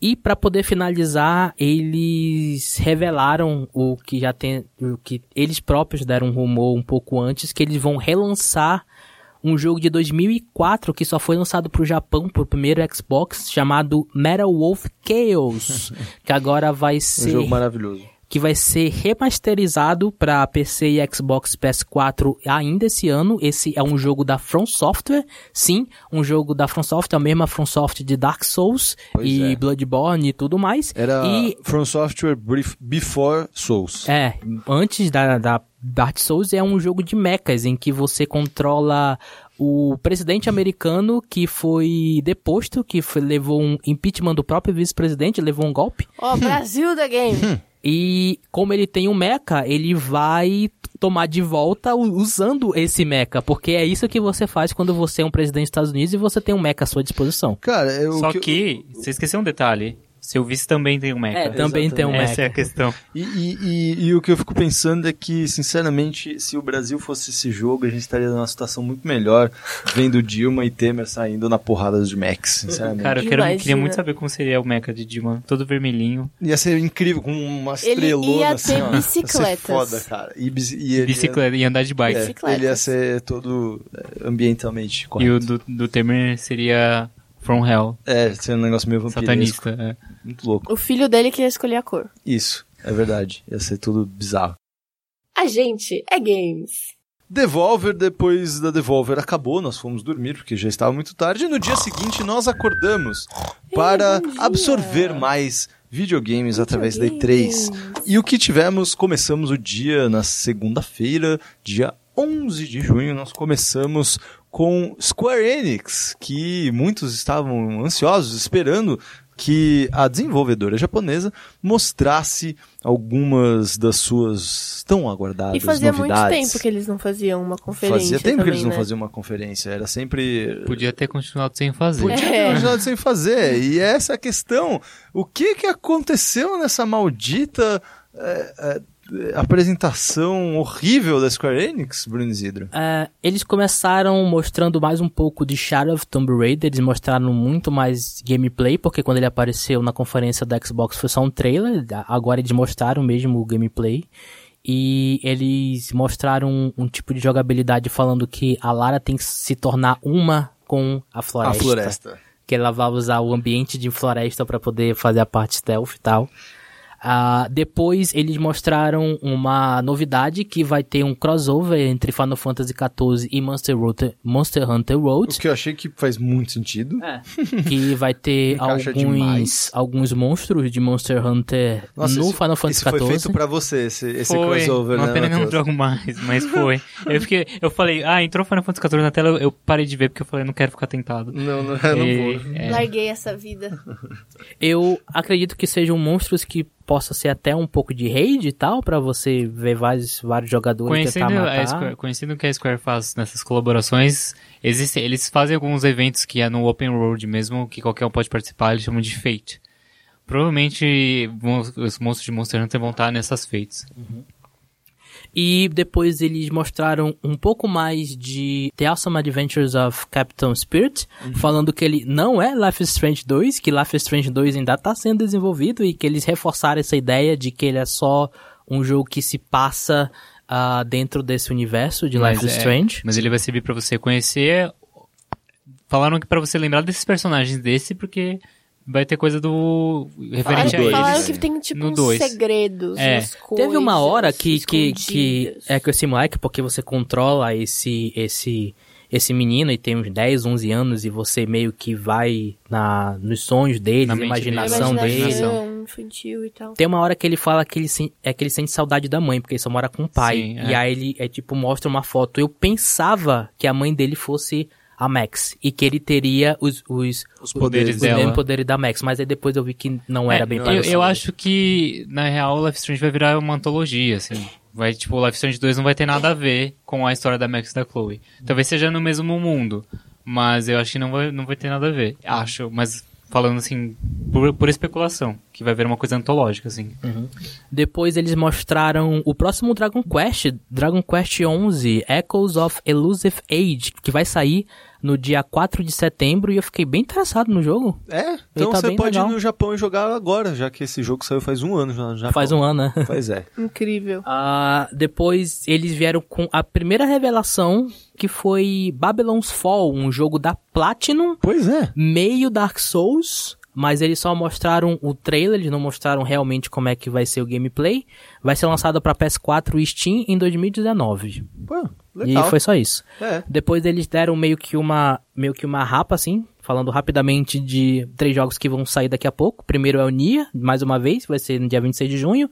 Octopath Traveler, que vai sair no dia 13 de julho. E vai ter que uma demo, né? Isso, que vai ter uma nova demo, né? Porque tinha uma. tem, verdade, tem, verdade. tem uma demo que você pode baixar já, mas vai ter uma nova antes do lançamento. E o Just Cause 4 no dia 4 de dezembro.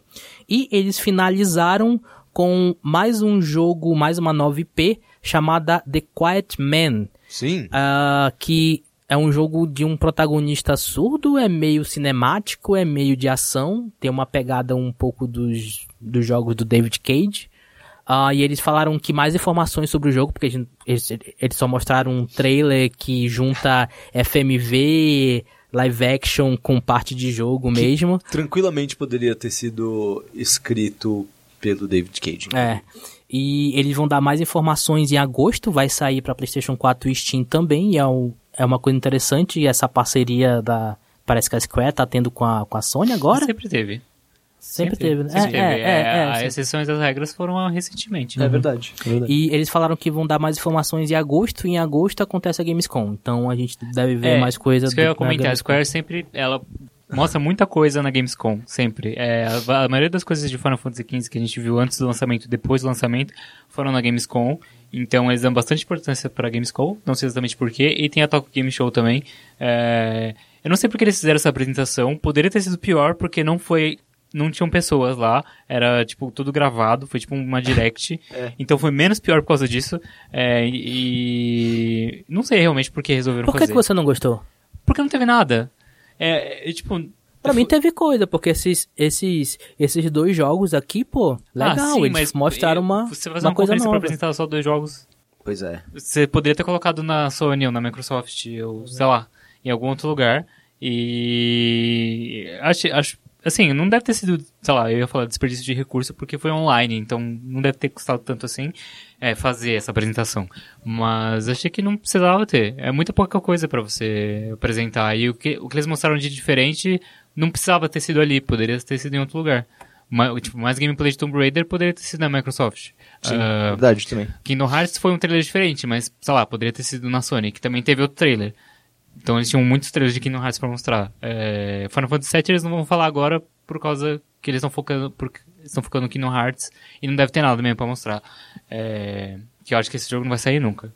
É, vai virar um novo Versus 13 que virou 15, que vai demorar anos e anos pra sair. Com certeza. E é por isso que eu achei que achei ruim, não achei que não precisava ter.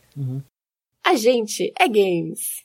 Logo depois teve a conferência da Ubisoft. Ubisoft. Não, Não, não, Ubisoft. não. Ubisoft. E nós temos o Ubisoft que também eu tava muito empolgado. Essa, é, vou revelar aqui para vocês que essa, dentre todas as apresentações, era a que eu estava mais empolgado. Justamente porque eu queria ver mais de Beyond Good and Evil 2 e também de é, Schools and Bones. Mas Isidro, o que rolou de fato nesta apresentação da Você Seja Molengo? É, eles começaram de uma forma mais vergonha alheia possível, que é mostrando um bando de gente dançando no palco, E eu não achei vergonha alheia.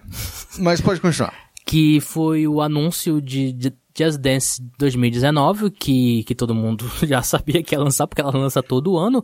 A grande novidade desse jogo é que esse jogo vai ser lançado pra Wii. Pois é.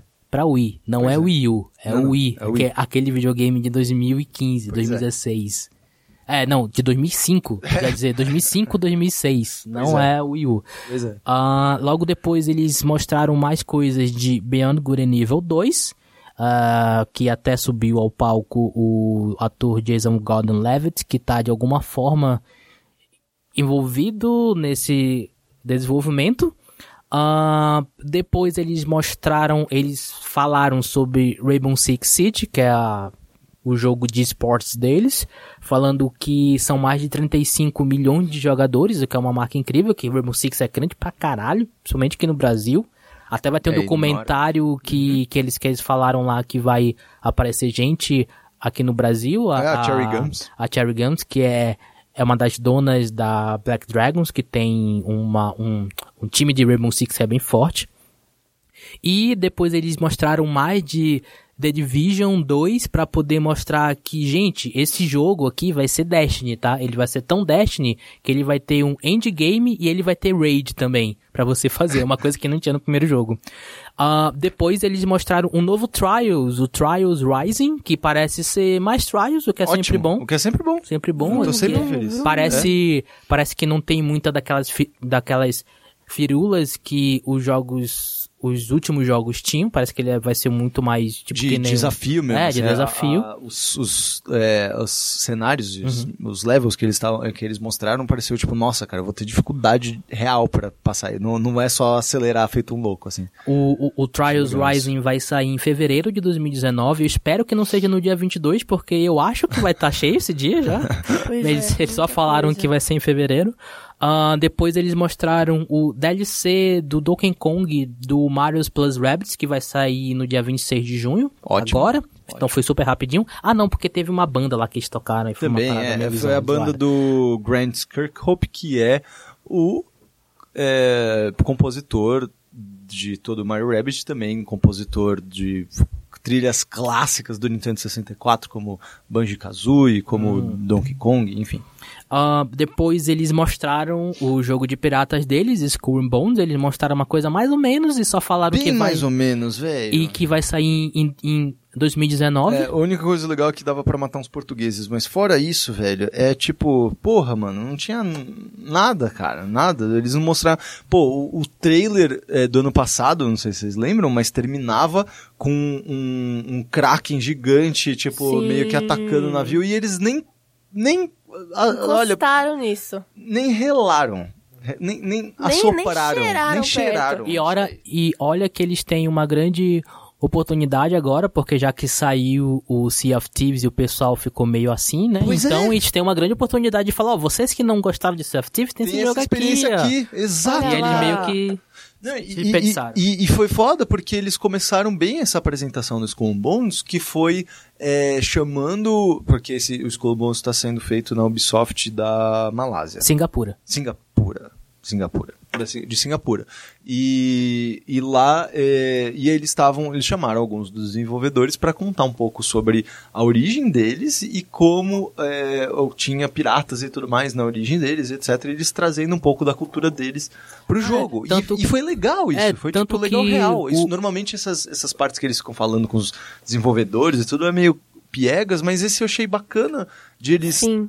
Sabe, trazendo essas, essa, essa história real de piratas. É, como, como vinda de um lugar que tem piratas, muito legal. É, muito Não, mas muito legal. é, é bom porque esse setting não vai ser no Caribe, É. como, tipo, todo mundo sabe. Não, é depois que eles se fuderam, É. no, é, é- no Caribe, eles vão pras Índias Pois e o é. Oceano Índico, e, vai lá ser lá que vai ser o, o que é... Que é Aonde até hoje tem muito pirata ainda, né? Sim, E sim. a- além de Além de Ilhabela. Ilhabela. Também lá tem muito pirata. E é bom falar que, se eu não me engano, eu tenho 90% de certeza que essa Ubisoft Singapura foi a empresa que fez a mecânica de barco do. do É isso aí. do- Black Flag? do Black isso, Flag. do Black Flag. Foi, foi, foi ela que É, então, fez. é o que eu ia falar. Você Esse, está correto, pra mim, Bruno Skull and. Bones é Black Flag The Game, mas só essa parte. É, mas, foi O que a não é recompensa. ruim, não, mas foi a é recompensa ótimo, né? dos caras, tá ligado? Tipo, é, a gente sabe que a Ubisoft, ela. Não só a Ubisoft, mas é, esses grandes é, desenvolvedores, eles. Esses grandes jogos deles, grandes títulos deles, são normalmente divididos entre dois, três estúdios. Cada um faz um pouquinho. Tem É, o principal e tem tem os outros principal que os a- outros ajudam de com apoio. Tem né? coisas específicas, né? E, e foi o presente que esses caras ganharam depois de terem feito um excelente trabalho. Tipo, ah, beleza, agora vocês continuam fazendo isso daqui, só que um jogo inteiro só disso, sabe? Então é, muito, é muito justo. É, o que eu gosto na Ubisoft pena, é né? que eles são uma das poucas empresas grandes que estão apostando em novas IPs. Tipo, teve For Honor, teve. For Honor. mas Não, aí mas vai ter que- o Skull and Bones. É, então, teve- tipo, eles estão fazendo coisas novas. E de certo modo, o Rainbow Six Siege, pra eles, foi uma puta É. aposta, porque foi a parte de esportes. Sim, é não é, verdade. um, Cara, um Tom de Clancy ter- normal. É, apesar de ter o nome. O, o- a importância que eles estão dando pra Beyond Good and Evil 2 também Sim. é, é surpreendente, porque é um jogo cultzinho que bombou um tempinho atrás e, porra, eles estão tratando como se fosse um novo God of War, assim. Aham. E animal isso, legal. Legal. Ah, depois de Skull and Bones, apareceu Frodo em cima do palco. o Frodinho. O ator Elijah Wood para poder falar de seu jogo colaborativo com a Ubisoft que se chama Transference, que foi anunciado no passado e eles mostraram um pouco mais esse ano, mas não tanto. Parece que vai ser uma experiência VR também, que você tá dentro de uma mente de uma pessoa e você tem que sair da mente, uma coisa assim. É meio estranho, não É. deu pra entender um pouco direito, mas, é isso, não. é, mas é isso aí. E logo depois eles mostraram Starlink, que é outro jogo que apareceu ano passado já, que é a aposta da Ubisoft nesse mundo de brinquedinhos e joguinhos de videogame, tipo Skylanders e tipo Disney Infinity, dois jogos que não são feitos mais, É. mas a Ubisoft chegou meio atrasada Pois e é. agora que tá vindo nesse mundo e a grande novidade é que o jogo vai sair no dia 16 de outubro para PC, P- PS4, acho que para PC não, mas só que para PS4 e Xbox One e a grande novidade é que a versão de Switch vai ter umas navinhas do Star Fox. Pois é, eu queria Então- comprar só a navinha do Star Fox. Ou, é, é, só pra falar uma coisa, eu tenho um boneco do Disney Infinity, eu não tenho o jogo. eu tenho um boneco da Ahsoka do Star Wars, É, e- porque eu gosto muito da personagem, Sim, mas eu não tenho o jogo. E esses bonecos aí do Disney, não sei se você tá ligado, mas isso daí foi um negócio que não foi anunciado agora na E3, faz, faz algum. faz um mês e pouco. É, eles relançaram todos esses bonecos do Disney Infinity, só que só os bonecos. E eu achei maravilhoso Sim, isso. sim. né? São Eles são muito muito, bonitos. bem feitos, cara. Muito bem eles São são, É um design novo. eles é são incrível. até um até mais bonito do que do que o Amiibo, por exemplo. pra mim. Uhum. Porque eles são muito bem feitinhos, são muito São, são muito bem assim. feitos mesmo. Ah, depois disso, eles deram mais informações sobre novos conteúdos de For Honor, que vai vir uma expansão que vai adicionar uma nova classe, Uhum. que são guerreiros chineses, uma coisa que nem Destiny faz, porque ele fica com aquelas três classes de sempre, não adiciona é. uma nova. É, é. São chineses ou são mongols? Chineses. Eu acho que são chineses. São É, chineses? eles, é de fato chineses, guerreiros chineses. Certo. É. Ah, e eles finalizaram a conferência com o principal jogo dela pra esse ano, que é Assassin's Creed Odyssey. Puta que pariu, como eu me odeio, porque eu gosto dessa porra É, desse bate jogo. aí, Isidro, é nóis. Ah, como, como informação, não sei se você vai querer falar sobre Assassin's Creed logo agora ou se só para e vai Pode falar, outra. pode falar. Vamos pode falar de Assassin's Creed Fala sim, de Assassin's porque, é Porque, rapidamente, só uma informação que esse jogo tá sendo feito pela Ubisoft Quebec, que foi o mesmo estúdio que fez o Assassin's Creed Syndicate. É. Esse jogo tá sendo feito há três anos, e é por isso que todo mundo ficou, é, um Assassin's Creed logo agora, depois de um ano de Origins, e, de- e depois que tinha Exato. feito esse ato, e tipo, por que lançar agora? É, Aí não, então. esse jogo tá, tá sendo feito há algum Eu tempo. fiquei muito feliz, né? Que eles falaram, essa informação foi dada em palco. Eu fiquei muito feliz, porque eu, eu tava assim, a hora que vazou, puta, de novo, um ano. Meu Deus. já, já- tô vendo tudo de novo. É o ciclo do relacionamento abusivo que se repete aqui. Eu e esse jogo.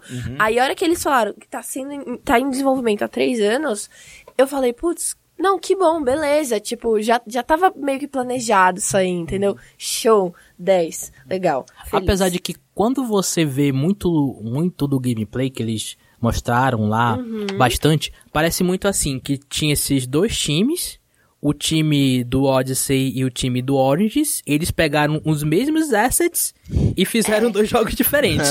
É. Foi a primeira É o que dá na cara. Quando eu olhei, eu falei, não acredito que vocês estão fazendo Tem, tem, isso. tipo, tem, tem umas.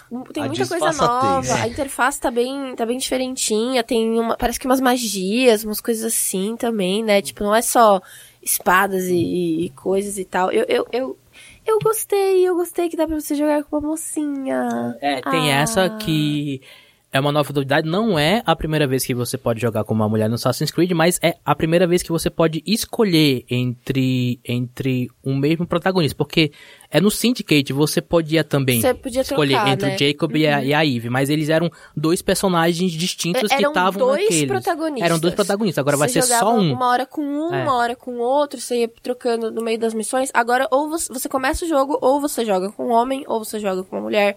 E é isso aí. O homem se chama Alexius e a mulher se chama Cassandra, Cassandra. que é muito gata. Muito gata, nossa. E o, o- um dos, um dos, uma das principais características do Assassin's Creed, claro, é o setting, aonde o ambiente, em que período histórico ele se passa.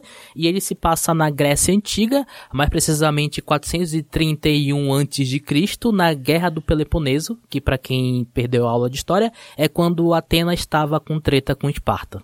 Basicamente. E você vai ser meio que um mercenário e aí depois logo logo depois que foi lança, foi a a, anunciado mais Assassin's Creed Odyssey, que, que, também vazou alguns dias atrás, antes da E3. O Stephen Totilo, que é o editor do Kotaku, que é um grande fã também da série Assassin's Creed, ele joga todo ano. Ele fez uma matéria muito completa, tipo, enorme, falando cada uma das, das, das características do jogo, de, que, ele, que, ele, que ele tinha jogado algumas semanas antes de, de ser uhum. anunciado. E uma coisa que eu achei mais interessante é, que ele falou é que eles eles estão basicamente eles estão transformando Assassin's Creed em RPG de ação. É, isso não que eu é, falar. Não é mais um jogo de ação e aventura, é um jogo de RPG pois e ação. É. é o, do, o Origins, eu ainda não joguei, eu comprei porque eu fiquei no hype por causa dos elementos de RPG. E tá lá na minha lista, meu backlog vai chegar em algum momento dele. É, mas aí quando eu tava vendo as apresentações, o, o trailer do Odyssey, eu, e eu vi que vai ter toda aquela coisa do RPG, muito mais ainda do que teve no Origins, eu fiquei tipo, meu Deus, cara, continuem fazendo isso e eu vou comprar todos e vou jogar dinheiro em vocês. E porque é. é. meu, é meu gênero preferido e tipo, eu sempre me interessei por Assassin's Creed pela questão dos sets históricos e uhum, tal. Uhum. E eu sempre achei legal, mas eu achava o gameplay cansativo, assim, para mim. Eu falo, ah, que saco, tô fazendo isso pela enésima vez. Eu nunca fui muito além nos outros, nos antigos. O Origins foi o primeiro que eu me interessei, tipo, 100%. Tá lá, eu vou jogar ele. Não, não sinto sozinho Assassin's Creed Origins. É, e esse é porque ele tinha uns elementos de RPG. É, elementos. Esse aqui esse vai ser full, full RPG. RPG. É, tem roda de, de diálogo, gente, para escolher a resposta. Eu fiquei tipo, meu Deus, eu vou chorar. e fiquei muito emocionado. E vai ter opções de romance também. E eu fiquei, caralho, a gente tá vivendo num mundo que a gente vai jogar um jogo da Bayer na Ubisoft. Uhum. Mas assim, eu tô empolgado. Queremos, né? Hype, e principalmente hype. porque. Quando sai? Uh, dia. Quando é que sai esse? Dia 5 de outubro. 5 de outubro pra PC, não PS4 e Xbox One. Tá e, é, e tem. E tem um lance também que vai ter a parte moderna também, que no, aqui no Origins tinha também, ele vai continuar a história daquela protagonista que é dos tempos modernos Sim. também, que eu não vou falar aqui por causa de spoiler, também porque esqueci o nome dela. É, não, lembrei, Laila. Ah, uhum. E você vai continuar a história delas. E o lance de você poder escolher se você quer ser só um homem ou só uma mulher, vai, vai ter uma ligação com isso. Alguma coisa assim que falaram. Não sei ainda. Ok. E é isso de Assassin's Creed. A gente é games. É, da PC Game também foi. Eles mostraram muitas coisas, muitos jogos indies, vários trailers rápidos de jogos indies. É, não, não temos como falar de todos, mas tem alguns interessantes aí, tem algumas coisas interessantes da PC Game. PC Game Show, que é o quarto ano seguido que eles fazem essa apresentação, e, e para deixar claro que essa PC Game Show é uma apresentação feita pela PC Gamer, que é um site barra revista também, que é focada só em, em, em jogos de computador. E há quatro anos, mais ou menos, que ela faz, junto com parcerias com outras, com outras empresas, ela faz essa apresentação na, na, na E3, que eu acho que antes tinha, tinha muito essa tinha muito essa reclamação dos, dos, dos, jogadores de PC que eles não eram tão vistos assim, né? Não que era muito focado em, em, em reconhecidos. Uhum. Eles eram muito focados em consoles, não tinha muito PC, e a PC Game Show tem para poder mostrar um monte desses jogos só para PC. E alguns jogos que eu é, destaquei aqui, que o primeiro que eles mostraram que eu achei interessante foi o The Sink City, que é um jogo com uma temática de Lovecraft e com uma parada muito forte em investigação e pelo que o, e pelo que o Falcão tava falando um pouco antes da, da gente começar a gravar, é feito pelo mesmo estúdio que fez o jogo do, do, do Sherlock Holmes. Eu não joguei nenhum deles, eles Sim, são bons. Cara, Sherlock Holmes é maravilhoso, joguem esses jogos de Sherlock Holmes, é tipo tudo que eu queria de um jogo de Sherlock Holmes. É maravilhoso. Uh, depois uma parada bem que foi uma surpresa que foi que Yakuza Kiwami e Yakuza Zero vão ser lançados para PC. Eles vão ser lançados pro Steam, eles estão em pré-order. Eu não sei se eles já saíram, acho que eles não, eles não saíram ainda. Mas o, o, que todo mundo ficou empolgado, o caralho, Yakuza no PC. Sim, isso, isso, isso significa que Yakuza vai ter mods. Pois é. Imagina as possibilidades. Eu não nessa possibilidade. Não, Nossa, meu Deus. epifania agora. É por isso que a galera ficou tão empolgada. Por isso que a galera... Imagina o tipo de mod que vai meu ter no Yakuza. ah, mas só que tem uma coisa que é negativa, que esses jogos da Yakuza, que são é, feitos pela SEGA, eles estão chegando no Steam com sistema de DRM. O sistema de DRM da Denovo, que o pessoal odeia, porque ela porque ela fode com com teu SSD e ela fode com teu desempenho, porque ela pede muito é. mais processamento. Depois disso teve um jogo bem peculiar chamado Man Eater, que também é o nome de uma música que está em Metal Gear Solid 5, que é um grande sucesso dos anos 80. Ah, que ele é um Open World Action RPG, que você controla um tubarão. E que você vai por aí, ele, esse tubarão tem uma janela de habilidades que você vai evoluindo conforme você come mais humanos em praias e come mais outros bichos do, no mar. E é uma parada bem doida e, e, e peculiar the e bizarra. Hardcore. Sim, também pode ser. Echo the Dolphin Hardcore.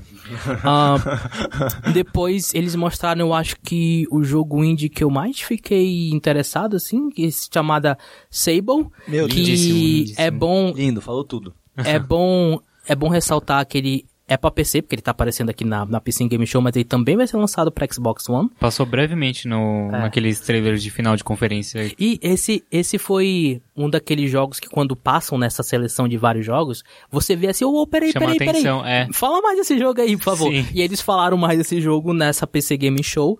Ah, ele vai ser lançado em 2019 e ele é um jogo open world também, mas ele é mais focado em exploração de um deserto e a principal, o, o- principal característica que chama mais atenção é o visual dele, que é um visual bem Desenhado. interessante. Tipo, em específico, ele é muito, muito inspirado nas ilustrações do Mobius, que é um ilustrador famoso, quadrinista, muito famoso, é, futurista e tudo mais, que desenhava nesse estilo de traços muito detalhados e cores muito vibrantes e vivas e tudo mais.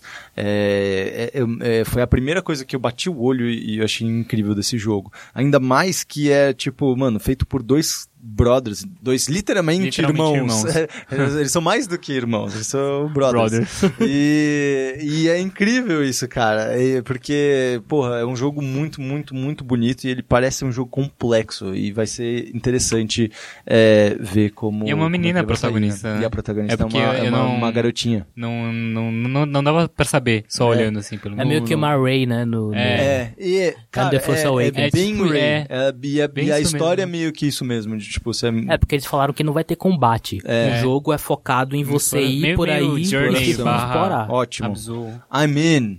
Ah, e depois do Sable, e um, um outro jogo que chamou atenção aqui pra gente foi finalmente revelar um gameplay do Walking Dead que está sendo desenvolvido pela Overkill, É que é o estúdio que fez o Payday. E eles tinham lançado alguns teasers antes de certos personagens que vão estar no jogo, mas eram todos teasers de computação, nada de gameplay. E agora finalmente eles mostraram, eles lançaram, eles anunciaram a data, que vai ser lançado no dia 6 de novembro de 2018 para PC, PS, PS4 e Xbox One. E o que ficou claro no gameplay é que ele é um Left 4 Dead, ou pelo menos uma evolução de um Left De 4 Left 4 Dead. Dead. O que é ótimo porque eu tava com saudade de, de Left Quem 4 não Dead. estava, né? E parece que nesses jogos de zumbis que estão tendo por aí, sempre tem, parece que ninguém conseguiu pegar a fórmula que o Left 4 Dead deixou de co-op, de quatro pessoas, e conseguiu fazer de uma forma legal, como o Left 4 Dead tinha. Então parece que esse The Walking Dead da Overkill, que está sendo feito já há um tempinho, já há uns quatro anos aí que está sendo feito, tem essa pegada e parece bem interessante. E, para poder terminar aqui, essa apresentação da, da PC Game Show teve alguns Battle Royales. Lógico, Afinal, PC. afinal PC, e o, meu, meu, meu que o gênero nasceu lá, mas o único que eu achei bem interessante é um chamado Rapture Rejects, que ele é um Battle Royale mais cartoon. Ele é baseado em uma série de webcomics que é meio famosa, que eu não lembro agora como é que é o nome, mas ele é um Battle Royale que ele é de uma visão isométrica. E você é um cartoonzinho, com uma, como, como, como se fosse aquele, aquele, aqueles milinguidos, sabe? Aham, que você É se- tipo, é o. Dr. Pepper, eu acho. Não, não tenho certeza. Eu não lembro o É- nome é dessa- Dr. dessa Pepper. Eu acho que é Dr. Pepper. eu A premissa certeza. é muito boa, que como o, o nome do jogo é Rapture Rejects, tem o Armageddon, o fim do mundo, o a como é que se como é que se traduz? Uh, rapture? É, a- Arrebatamento. a- é, O a- a- arrebatamento. o arrebatamento. Mas só que Deus estava bêbado, em vez de ele levar as pessoas boas, ele levou as pessoas ruins, e aí na Terra ficaram as pessoas boas, e é com essas Meu pessoas Deus. que você controla esse Battle Royale. É uma parada bem doida, mas eu achei, achei interessante por causa disso, que é meio cartoon, então é um pouco diferente dos outros Battle Royale, apesar de ser Battle Royale, mas pelo menos tem uma coisa que é mais interessante do que ser uma cópia de Fortnite ou PUBG, então eu achei interessante. E foi esses os jogos mais interessantes da PC Gaming Show. A gente é games. PlayStation. E PlayStation estava sendo muito aguardada. Meu Deus. Mas esta foi uma das piores em muitos anos, né? Não, não diria piores, mas foi uma das com que teve um ritmo mais. Foi muito estranho. estranha a apresentação e Só tudo mais. antes, antes, antes de falar da, é da conferência em si, porque nos anos anteriores a Microsoft sempre faz um pré-show. E nesse, e nesse pré-show eles sempre anunciam alguns jogos ou fazem algum tipo de revelação que é um pouco mais contido para que não coube, eu acho, que na conferência principal, e eles faziam esse pré-show. Esse ano foi um pouco diferente. Em, em vez de em- vez de fazer um, um pré-show tipo meia hora, uma hora antes da conferência principal, eles meio que alongaram esses esses anúncios que, ele, que eles fariam um pouco antes para os dias anteriores dessa dessa coletiva da Sony. O primeiro desses anúncios foi o Tetris Effect, que é um jogo que está sendo feito pelo Tetsuya Mizuguchi, que ele é o criador do Fez, no Fez não, Fez do, não, do Res. Res, e o criador do Child of Eden, que é uns jogos bem doidos, bem loucos e ácido, e, mas só que é Tetris e vai ter parte E o VR trailer também. é muito, muito ácido, cara. Sim, o sim, é sim. muito ácido Parece e bem muito legal. legal. Ah, e depois eles anunciaram a data do Days Gone, que é dia 22 de... ao- ao- agora infame dia 22 de fevereiro de 2019, Meu que vai Deus ter do céu. 395 jogos lançados nesse dia também. Depois eles anunciaram o novo jogo da Donod, que você percebe que a Donod é um estúdio gigante agora, porque eles acabaram de, de lançar um jogo Vampire. Vampire, eles anunciaram esse e também o Captain Spirit, então quer dizer, e eles estão fazendo o, Life Life Strange Strange 2 e 2. que você vê que, tipo, a Donod é uma gigante, né? É, Eles se então. tornaram grande mesmo. Que o jogo Por é... conta, de, por conta de que? Life Strange e de Remember Me? Acho que mais por Não, Life Strange. Life Strange, o verdade. Remember Me não vendeu tão bem, mas... É, então, por isso que eu fiquei surpreso. O nome do jogo se chama Twin Mirror e ele tem uma pegada meio David Cage, até um pouco, e aí ficou meio, eh, vai, não sei se o que vai dar. Whatever. E depois eles anunciaram dois jogos VR. Um é um Ghost Giant, que é um jogo bem fofinho assim, parece um pouco até aquele Muse, se eu não me engano, que tinha pra PlayStation VR também, que é meio adventurezinha assim, que você vai vendo e tal. E o outro é o, Beat, é o Beat Saber, que é um jogo que tinha sido lançado já pra VR, agora tá vindo pra PlayStation VR, que é uma parada de meio que Ele tava, você verdade, faz. Em, em Early Access. Ah, Early Access, tá. agora. É, eu tenho o Early Access dele, é bem legal. Uhum. Ele tava em Early Access faz tempo na Steam e, e tudo mais e tal. E aí agora tá indo pro Playstation. Que é meio Junto que um... acho, acho que junto com o lançamento oficial da para as outras plataformas também, Hum. pra, pra, pra PC. Que ele é um jogo de ritmo, de você tem duas espadas e você... dem- Você Ah, bate esse. com o sabre de luz Quebra blocos. com a música. É. É bem legal. E foi isso de pré-conferência. E aí agora a gente vai pra conferência mesmo que aconteceu no dia 11 de junho. Então, essa conferência foi meio, meio estranha, né? Porque eles começaram, eles O tá, formato foi esquisito, né? eles estavam numa eles estavam num ambiente um pouco menor do que normalmente acontece uma conferência, que é meio que uma tenda assim, parece uma coisa meio meio religiosa, porque é, essa tenda ela ela está na cena que foi mostrada de The Last of Us Parte 2, que foi mostrada ali. Depois eles anunciaram que o God of War vai ter um modo New Game Plus, que era um que era uma coisa que o pessoal tava pedindo muito, ou seja, você pode re- rejogar o jogo com todas as suas armaduras e tal. Ah, depois eles anunciaram que Call of Duty Black Ops 3 estava de graça na PS Plus, ela ain- ainda está de graça, você está ouvindo isso quando o podcast foi lançado. Ah, depois eles mostraram um trailer de história de Destiny 2, que vai ser a próxima expansão do Destiny 2 chamada Forsaken ou Renegados aqui no Brasil, que eu fiquei bem puto porque parece que um personagem muito legal pode morrer. Todo dia o Bruno e Cida falando de Destiny no podcast. Eles eles tinham falado que eles iam mostrar quatro grandes jogos. O primeiro foi o The foi Last o of Us. The Last of Us e aí o segundo que eles mostraram foi o Ghost of Tsushima, que se passa Tsushima. em Tsushima, que se que Tsushima é uma ilha no Japão e se passa numa época meio feudal, meio feudal ah, durante a invasão mongol, então os seus inimigos são os mongóis que estão Eu fiquei invadindo muito aquele bravo lugar. com esse jogo. Tipo, absurdamente bravo com esse jogo. Como é que você me faz um jogo desses e você é uma desenvolvedora... Eu sei que quem, quem faz é Sucker Punch, mas a Sony é japonesa e você vai lá e me bota os personagens falando inglês. Eu fiquei extremamente irritado com isso. É ofensivo. Deve- de verdade. Deve, deve ter opção deles falando em Não, japonês. Tudo Tá, bem, mas, tudo bem, mas, é, meu, é colonizado, Pro- pro- é você, papo tá falando, isso você é- tá falando, tipo, pro trailer, pra, pra- pra o que foi mostrado. Você queria que mostrasse em japonês, é isso? Ah, Yes.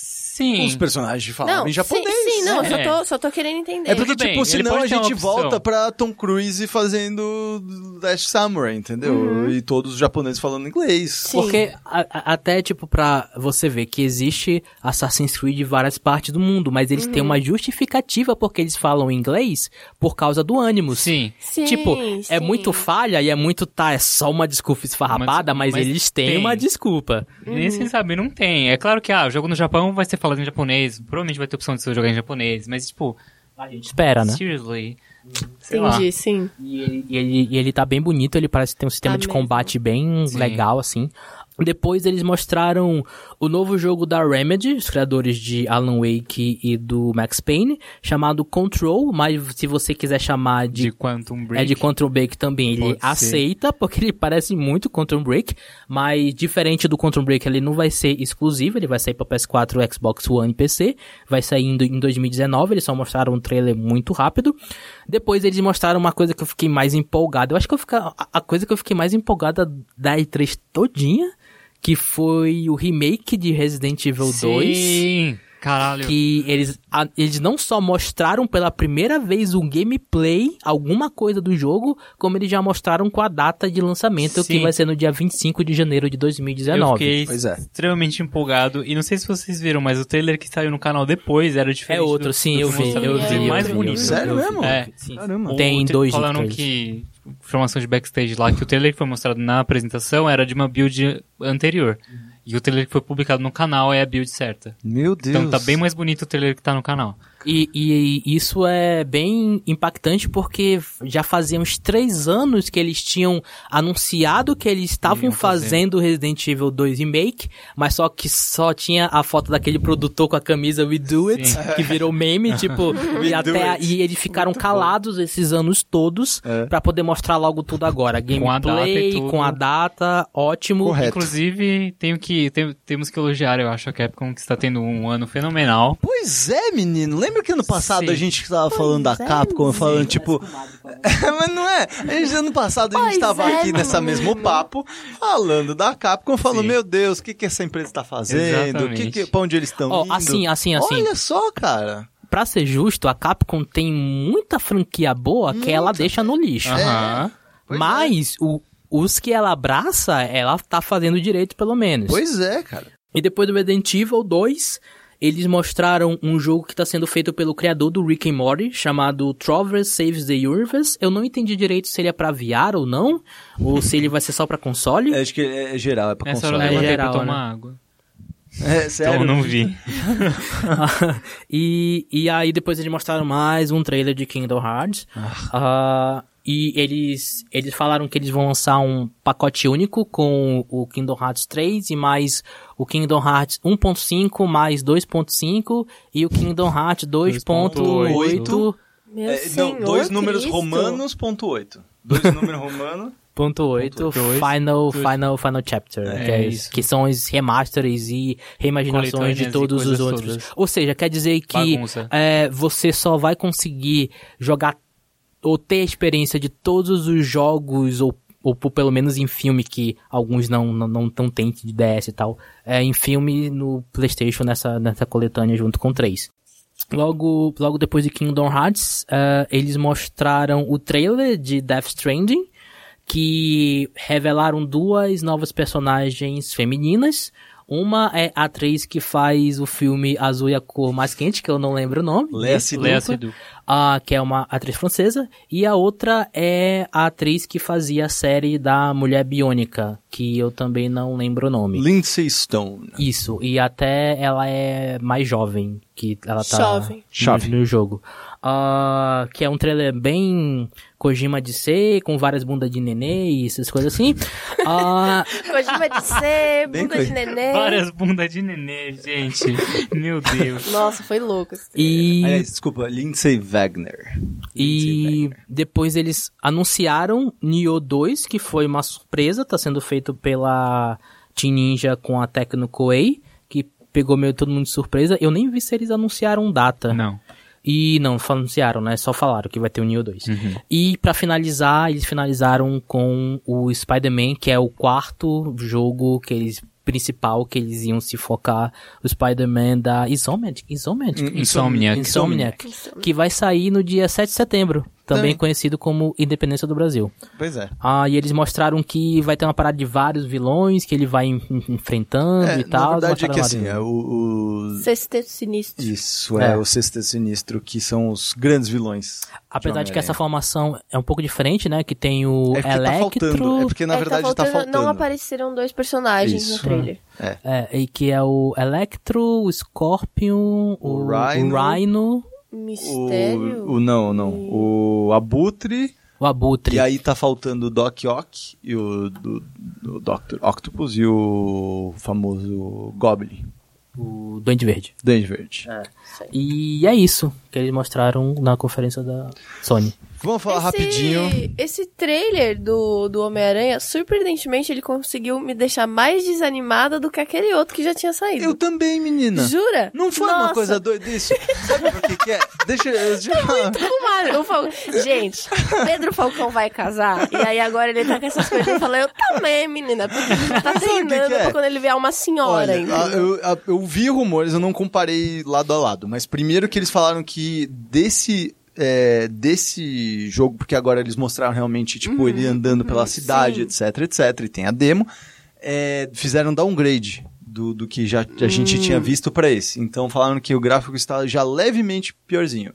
Os- os- os- Dá mais com cara de jogo que vai ser lançado. mesmo. Isso, é tipo, eu falo assim, ah, ok, isso é um jogo, aquilo ali era um CG, tá Ilusão. ligado? Era ilusão, era cilada. Cilada. É, essa foi a primeira coisa. A segunda é que, tipo, naqueles. Tipo, realmente parece muito fluido e, e- e o- o- a forma como você combate e tudo mais, mas eu tô sentindo que vai ficar meio tedioso o negócio. Né? Eu também. Não foi? E, e o combate, assim, as cenas de combate que mostrou, me lembrou muito, tipo, é, Batman Arkham. Então, eu gostaria Arkham que tivesse City. me lembrado ainda mais. Me lembrou, e aí, tipo assim, eu fiquei. Mas eu não sei se, se, eu, se eu quero isso, se. É. Eu acho que eu não quero isso Pois aqui, eu acho é. que eu esperava outra coisa, e eu fiquei. Pois é. Fiquei desanimada. É. fi- Fiquei bem desanimada. É, não sei também. Eu entendo também a sua, sua dor. Eu não entendi exatamente por que eu, eu, eu fiquei sentindo isso, É. mas eu saquei, eu saquei. Foi só, só o que aconteceu. Foi- Sobre. foi- Falando rapidinho sobre Death Stranding, que esse trailer, esse Gente. maldito trailer. E eu falar que eu fiquei pistolaço. Bunda de nenê. Por Bunda que, que você neném. ficou pistolaço, Então, Falcão? vamos lá. Eu fiquei pistolaço e não foi por conta do trailer em si. Eu fiquei pistolaço por conta dos malditos fãs desse homem chamado Hideo Kojima. É, e na verdade eu fiquei muito pistola em geral com a forma como as pessoas é, consomem esse tipo de informação. O que, que eu quero dizer com isso? As pessoas ficaram o tempo todo, meu Deus, não estou entendendo. O que está acontecendo? Oh, meu Deus, mas eu não estou entendendo. Oh, Kojima, o que, que está acontecendo? E eu acho curioso isso, porque a gente passou por um- algo muito similar recentemente com o clipe do Donald Glover, do Charles Gambino, com This is America. E a gente passou por algo muito, muito similar.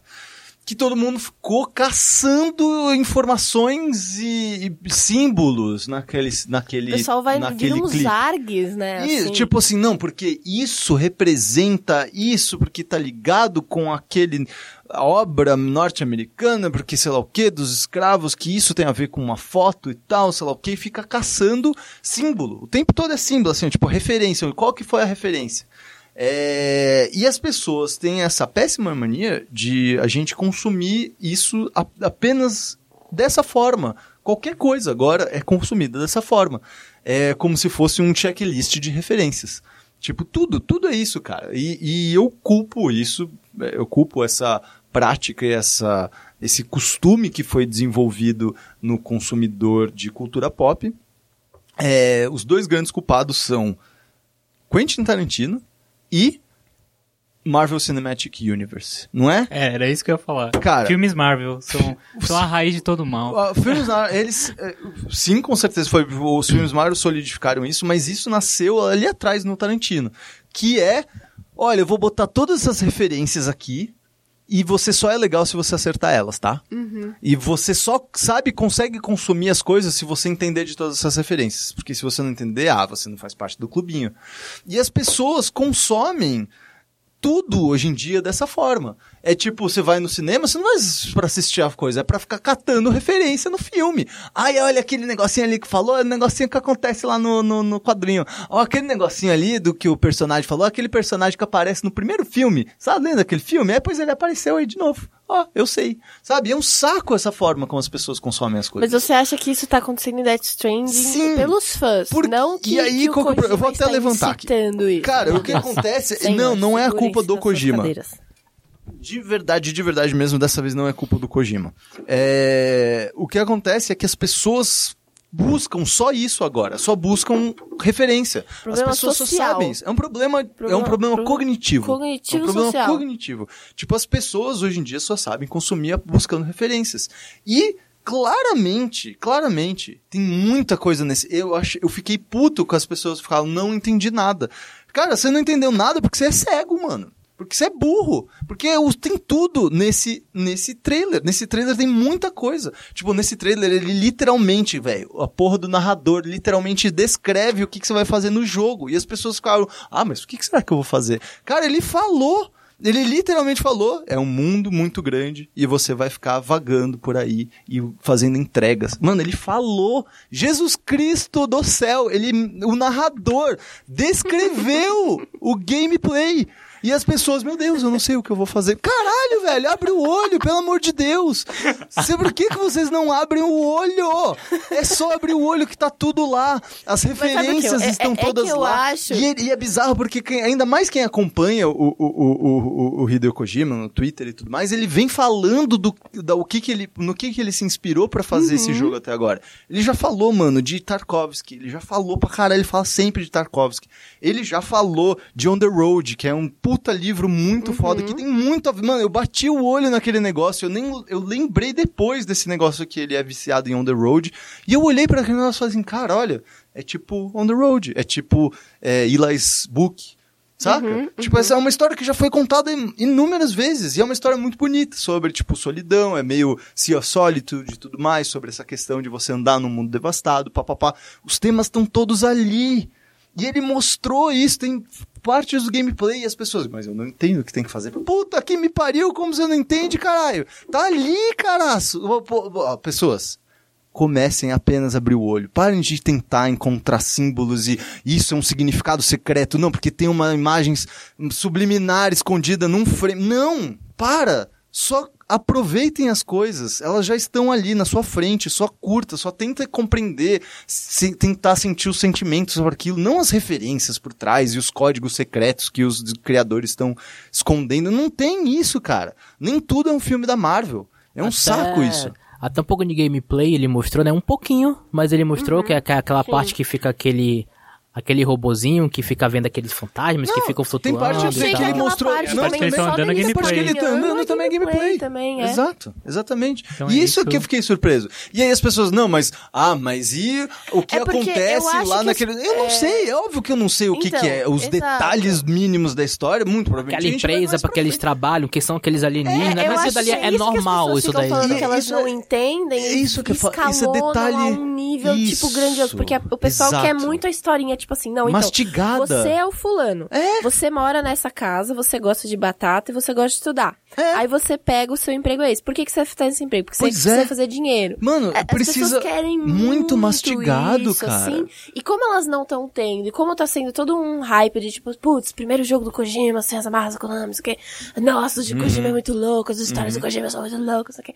Aí a galera já, acho que escalona, então é, é tipo assim, é um fenômeno cultural É, muito grande, de muitas coisas loucas. Não, entendeu? é, mas essa, essa questão aí de, de, de, de ser a das pessoas ficarem tentando buscar referência onde não precisa, é foda porque é isso, você acaba de deixando de ver o óbvio e as coisas bonitas no, no- que estão na sua cara, na fuça, velho. O Kojima esfregou esse jogo na nossa fuça Por nessa exemplo- última apresentação. A bundinha de nenê. Bom, di- por exemplo, a bundinha A de nenê. Por exemplo, a bundinha de nenê. E assim, é real, verdade. Tipo, você tem razão. Ah, Tipo, ah, tem umas coisas que as pessoas querem saber da história. Tá, cara, mas é um trailer, ele não é um Sim, Você não vai saber tudo. Você não é. vai saber tudo Não é um da jogo história. pronto. Exatamente, tipo, mas ele mostrou as coisas, tipo, e é isso que eu fiquei puto, tipo, que as pessoas falam, é como se o, o Kojima tivesse, tipo, feito um Fazendo filme entendeu? experimental, nossa, surreal. Velho, vocês estão fudidos se algum dia vocês pegaram pra pegarem pra assistir um Tarkovsky na vida, mas tá fudido essas pessoas que não entenderam Death Stranding,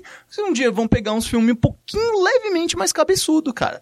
Por isso que eu falei, cara, se, se você fica pagando aí que, tipo, não, mas nossa, eu não entendi Até um nada. David Fincher, né? É, é, até David Finch, cara. Pô, David Finch não, o David Lynch, David cara. Lynch. David Lynch, cara, é, É do Twin nossa, Peaks, né? É, É. Twin É. Peaks, cara. Cinco primeiros minutos da última temporada do Twin Peaks é infinitamente mais maluco e experimentado do que esse Death Stranding inteiro, cara. E, essa- e, cara, é isso que eu fico pensando. Se você essa ideia maluca de que isso é muito complicado muito complexo, você tá pagando de burro quando você fala isso. Tá pagando de ignorante, cara. Isso que é o pior de tudo. Por isso que eu fiquei revoltado, pistolíssimo, como vocês podem ver, é, em relação a essa coisa. Ontem eu, eu Tá vi, assisti pelado isso. Eu em tô, cima da eu mesa, tô pelado em cima É um da mesa. Ah, É foda. Obrigado por vir no meu TED Talk. Obrigado, gente. Esse foi o meu TED Talk. Mas enfim, era essa discussão que eu trouxe sobre eh, a PlayStation aí. Porque... Mas você não achou louco? Você achou louco? Achei! Por isso que eu falei. muito louco. Tipo, ah, nossa, mas o Kojima não mostrou nada. É isso que eu fiquei puto, entendeu? Ele falou, não, ele mostrou as coisas que precisavam sobre o jogo. Ele até mencionou que, tipo, olha, eu não vou ficar metendo todos esses negócios de tem tiro, tem né, tiroteio e tudo mais, mas não vou, não, não quero mostrar isso porque eu tô falando do tom principal do jogo, o que, que você vai fazer. Que é isso, é contemplação, você ficar andando por aí, de- entregando coisas e tem alguma história macabra. E é isso, cara. Sabe? Ai, enfim. Ah, vocês querem falar de Last of Us? Então fala de Last of Us. Ah, Então. The Last of Us, as minas lá se beijando, sangue, tripas, adorei, violência. Então, mas aqui não foi só isso. É Não, não, Mas não, não. então, é isso Peraí, que peraí. eu quero da minha vida. Não, não, peraí, Mulheres peraí, se beijando e sangue. Entendeu? Uma coisa que ah, esse trailer mostrou é que grande parte das pessoas não jogaram DLC do The Last of Us. Sim. Porque desde Todo mundo ali que todo mundo sabe que a, a, a, Ellie é lésbica. a Ellie é lésbica. É, ou, ou- e- ou- ou pelo menos ela é bi. né? E, e mais, mais importante é que o, a história toda de Left 4 Dead, que é o que finalmente. Left 4 Dead? Desculpa, Left Behind. E que finalmente explica. Porque o Left Behind ele é muito útil porque ele de fato desenvolve a Ellie, né? Tipo, você entende muito mais a personalidade dela e a forma como ela reclama com o Joe e tudo mais. Tipo, e aí que você finalmente se toca que ela é uma adolescente, que ela tá realmente passando pela fase dela de sexualidade, de descobrir a sexualidade dela, e por acaso ela tá passando esse período muito confuso das nossas vidas no meio de um apocalipse zumbi. E o jogo é sobre isso. Tipo, isso que eu acho mais bizarro. Tipo, parece que essas pessoas que estão reclamando não nem jogaram o jogo original, porque tipo, o jogo original é sobre essas sensações. Viver a é sobre, vida é, em meio ao é- caos. É sobre se descobrir, é sobre saber quem que você é, o que que você Uhum. representa como pessoa e o que que você vai significar pro mundo em um mundo muito desolado. E nesse, e nesse segundo jogo vai continuar, porque eles já falaram que a Ellie tem 19 anos nesse jogo. Pois é. E, E cara, é e- outra fase fodida da vida. E tipo, ah, mas esse Posso beijo, afirmar. ah, e ela, ah, poxa, no meio do negócio, no meio do, do apocalipse, eles vão pensar nisso. Sim, cara, porque é essa a a discussão vida do jogo. Não, e nem assim, nem, nem. A gente pode até falar de suposições de, tipo, ah, se acontecesse na vida real, mas não é nem isso o caso. Tipo, a proposta do jogo sempre foi essa. Tipo, a proposta do jogo, tematicamente, sempre foi mostrar, tipo, o drama do crescimento e o amadurecimento per- perante isso, tipo, com essa personagem específica. Então foi, tipo. Muito chocante que as pessoas reclamaram disso, cara. Mas muito chocante. De, tipo, nossa, vocês são uns merdas, cara. Poxa, pelo menos Mas nem, é- nem jogaram direito o jogo. É legal mostrar que, que, tem, que tem até nessa, nessa sociedade pós-apocalíptica de zumbis e tal, ainda tem muito preconceito também, né? Porque ela fala, ó, Sim. é, tá todo mundo olhando, Olhando. pra gente aqui, ela, ela, ela fica meio desconfortável, né? Aí, ó, David menina. Cage, aprende, caralho. Aprende, mano. Se- de- de- você pode ainda falar das coisas. Fora você não que, precisa é. apagar racismo e desigualdade de gêneros pra falar de Fora racismo que, e desigualdade é, de gêneros.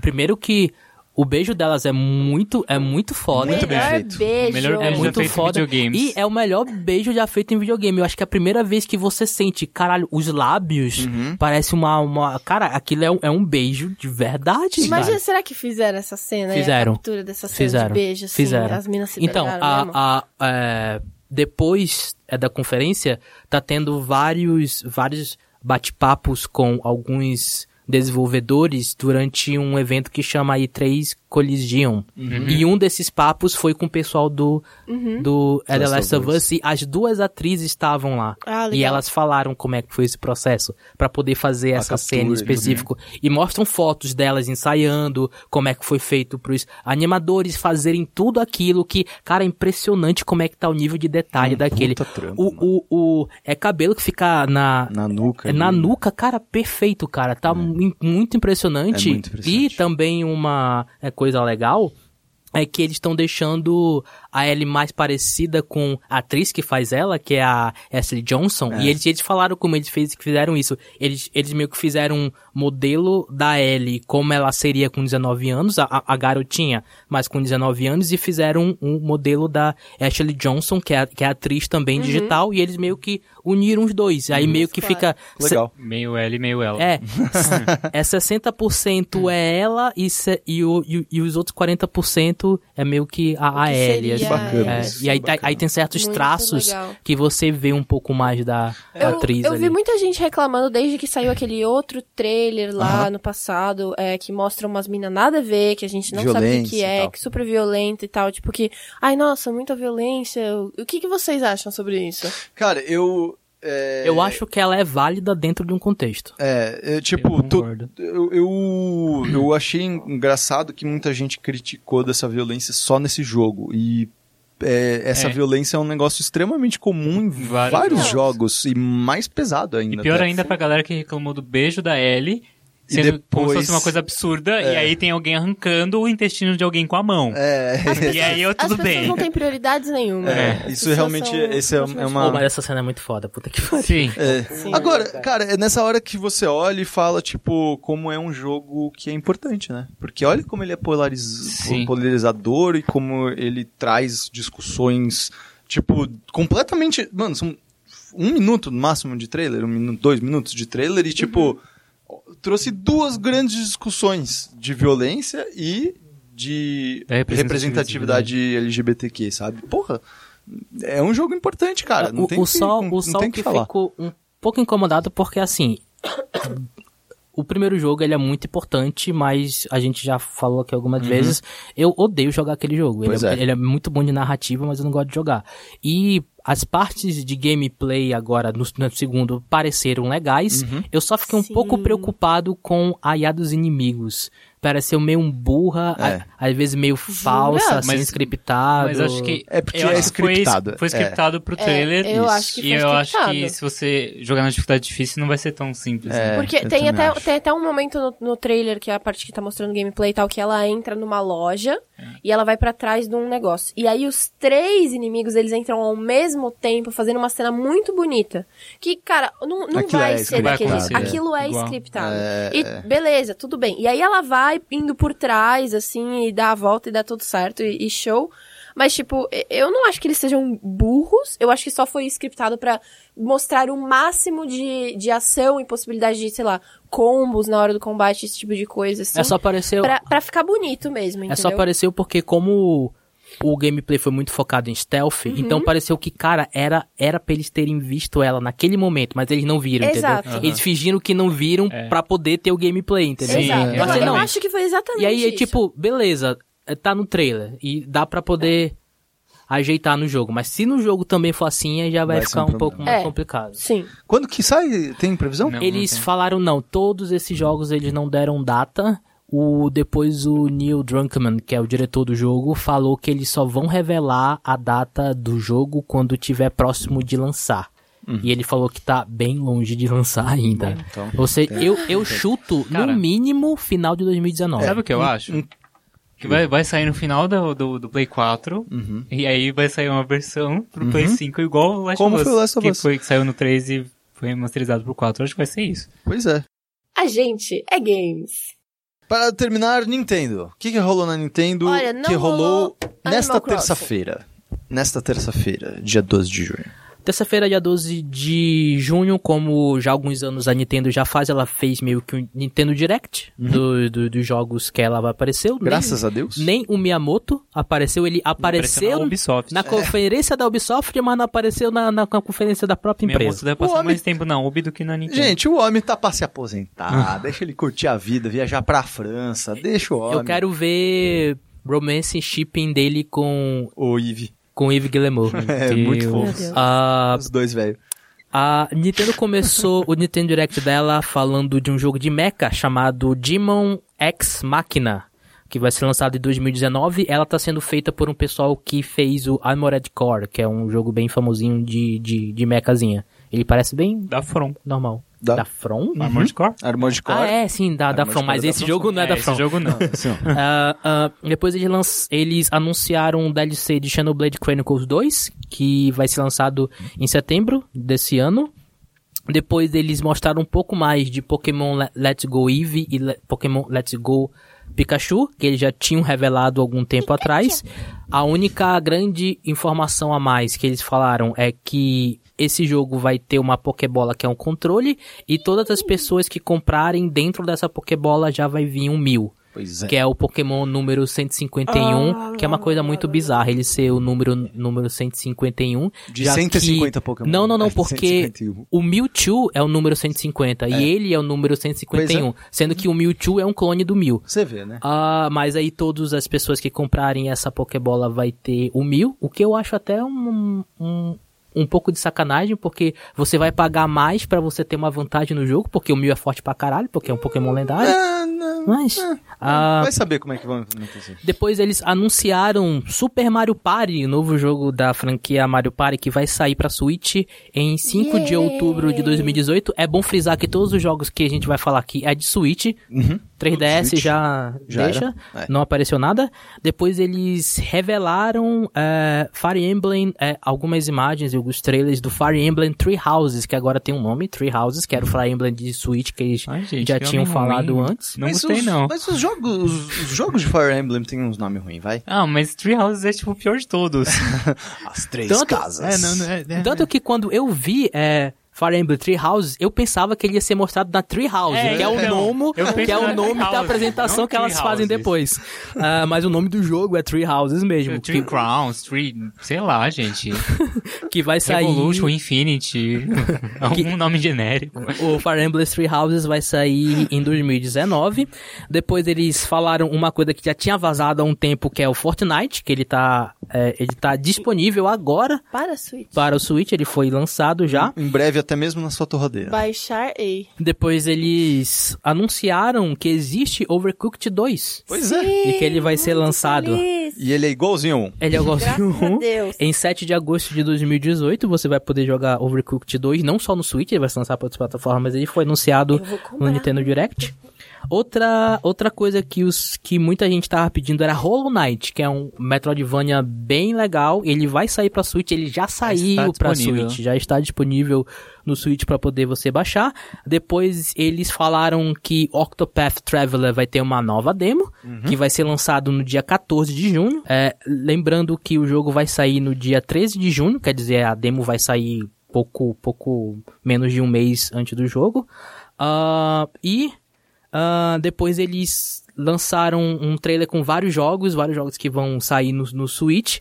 Ah, as grandes surpresas foram Dragon Ball Fighter Z, que vai ser o Fighters Fighters. uh, que vai ser lançado para o Nintendo Switch ainda esse ano, mas não há data certa. E uma coisa que eu achei bem interessante que o Wasteland 2 vai sair pro Switch também, que é bem interessante. Eu, eu tentei jogar ele no console e é uma bosta. É mais é. pra PC mesmo, não sei como é que vai sair no Switch. e Minecraft, que eu E não Minecraft? sabia que não tinha no Switch, mas agora tem, tipo, vai ah, ter, né, faz pelo todo menos. sentido, sentido, né? faz Faz, sentido. todo sentido. E eles terminaram a conferência com um grande jogo que é Super Smash Bros. Muito eles- Basicamente, uma direct só de Smash Bros. É. Muito. Que eles finalmente revelaram o nome, que vai ser Super Smash Bros. Ultimate, que é... E no Japão é Super Smash Bros. Special. Sério? É, special lá? Que é basicamente um pupurri Special. de toda a série Super Smash Bros. Que vai ter todos os personagens que já existiram Super antes, vários dos estágios.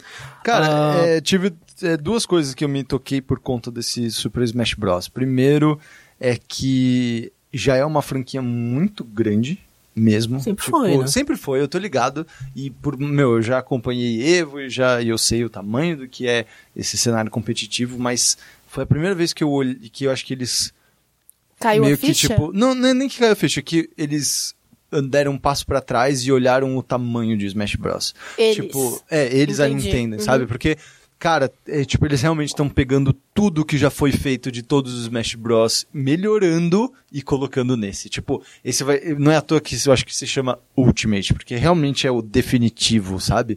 Tipo, é uma versão muito definitiva dos jogos deles. E é curioso porque a Nintendo não faz isso. A Nintendo é muito boa justamente de ficar soltando pedacinhos das coisas e tipo, ah, mas isso daqui é só um pouquinho, ah, mas isso daqui é um deluxe, mas eles são craques de fazer isso. Então foi, eu fiquei muito surpreso que eles é, fizeram essa, essa- esse lance todo é, de Ultimate aí, de tipo uma, uma- como se fosse quase uma coletânea. E, e isso indica também até o próprio futuro da Nintendo. Tipo, eles realmente estão apostando altíssimo no Switch que seja um console de longa duração. Tipo, que seja um console que dure aí.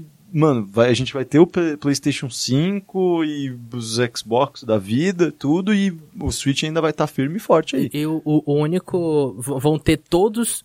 Digo, todos os personagens que já estiveram em algum Todos, Smash Bros. todos em mesmo. Smash Bros. Incluído o Snake. Uhum. O, a única nova adição que eles revelaram lá é o Ridley, que é Uhum. o inimigo da Samus, que era um boneco que era muito. Não tá faltando Pedido? o... Não. O Aluigi? Não, a Luigi nunca. Nunca o Aluigi teve. nunca apareceu. nunca Por isso que eu apareceu. falei, todos os Já personagens que já apareceram sim. em, em Super Smash Sim, Bros. sim, anteriores. sim, entendi. Pode ser que ele seja Sim. depois no futuro inclusive, inclusive, depois desse direct, os fãs de Waluigi tomaram a internet para dizer que estão Foi revoltados com a falta De de, oportunidades para Waluigi no universo Pobre Nintendo. E outra, e outra novidade que eles falaram que o controle de GameCube, que É é o console da onde veio o Super Smash Bros. Melee, que até hoje é jogado e todo mundo fala que é o melhor. Super Smash Bros. até hoje, ele vai ser compatível também com o Switch. Ele já era, ele já era compatível com o, a versão de Nintendo Wii U Uhum. e agora ele vai ser também compatível no Super Smash Bros. Eles- Ultimate, que vai sair no dia 7 de dezembro de 2018, o Logo que aí. significa que o Evo Japão vai ser só essa merda. Vai ser só isso aí, basicamente. Eu queria reclamar que novamente não teve Animal Crossing. E pode tá? continuar reclamando, porque vai demorar aí uns reclamando. três anos para aparecer Eu vou Animal reclamar Crossing. muito.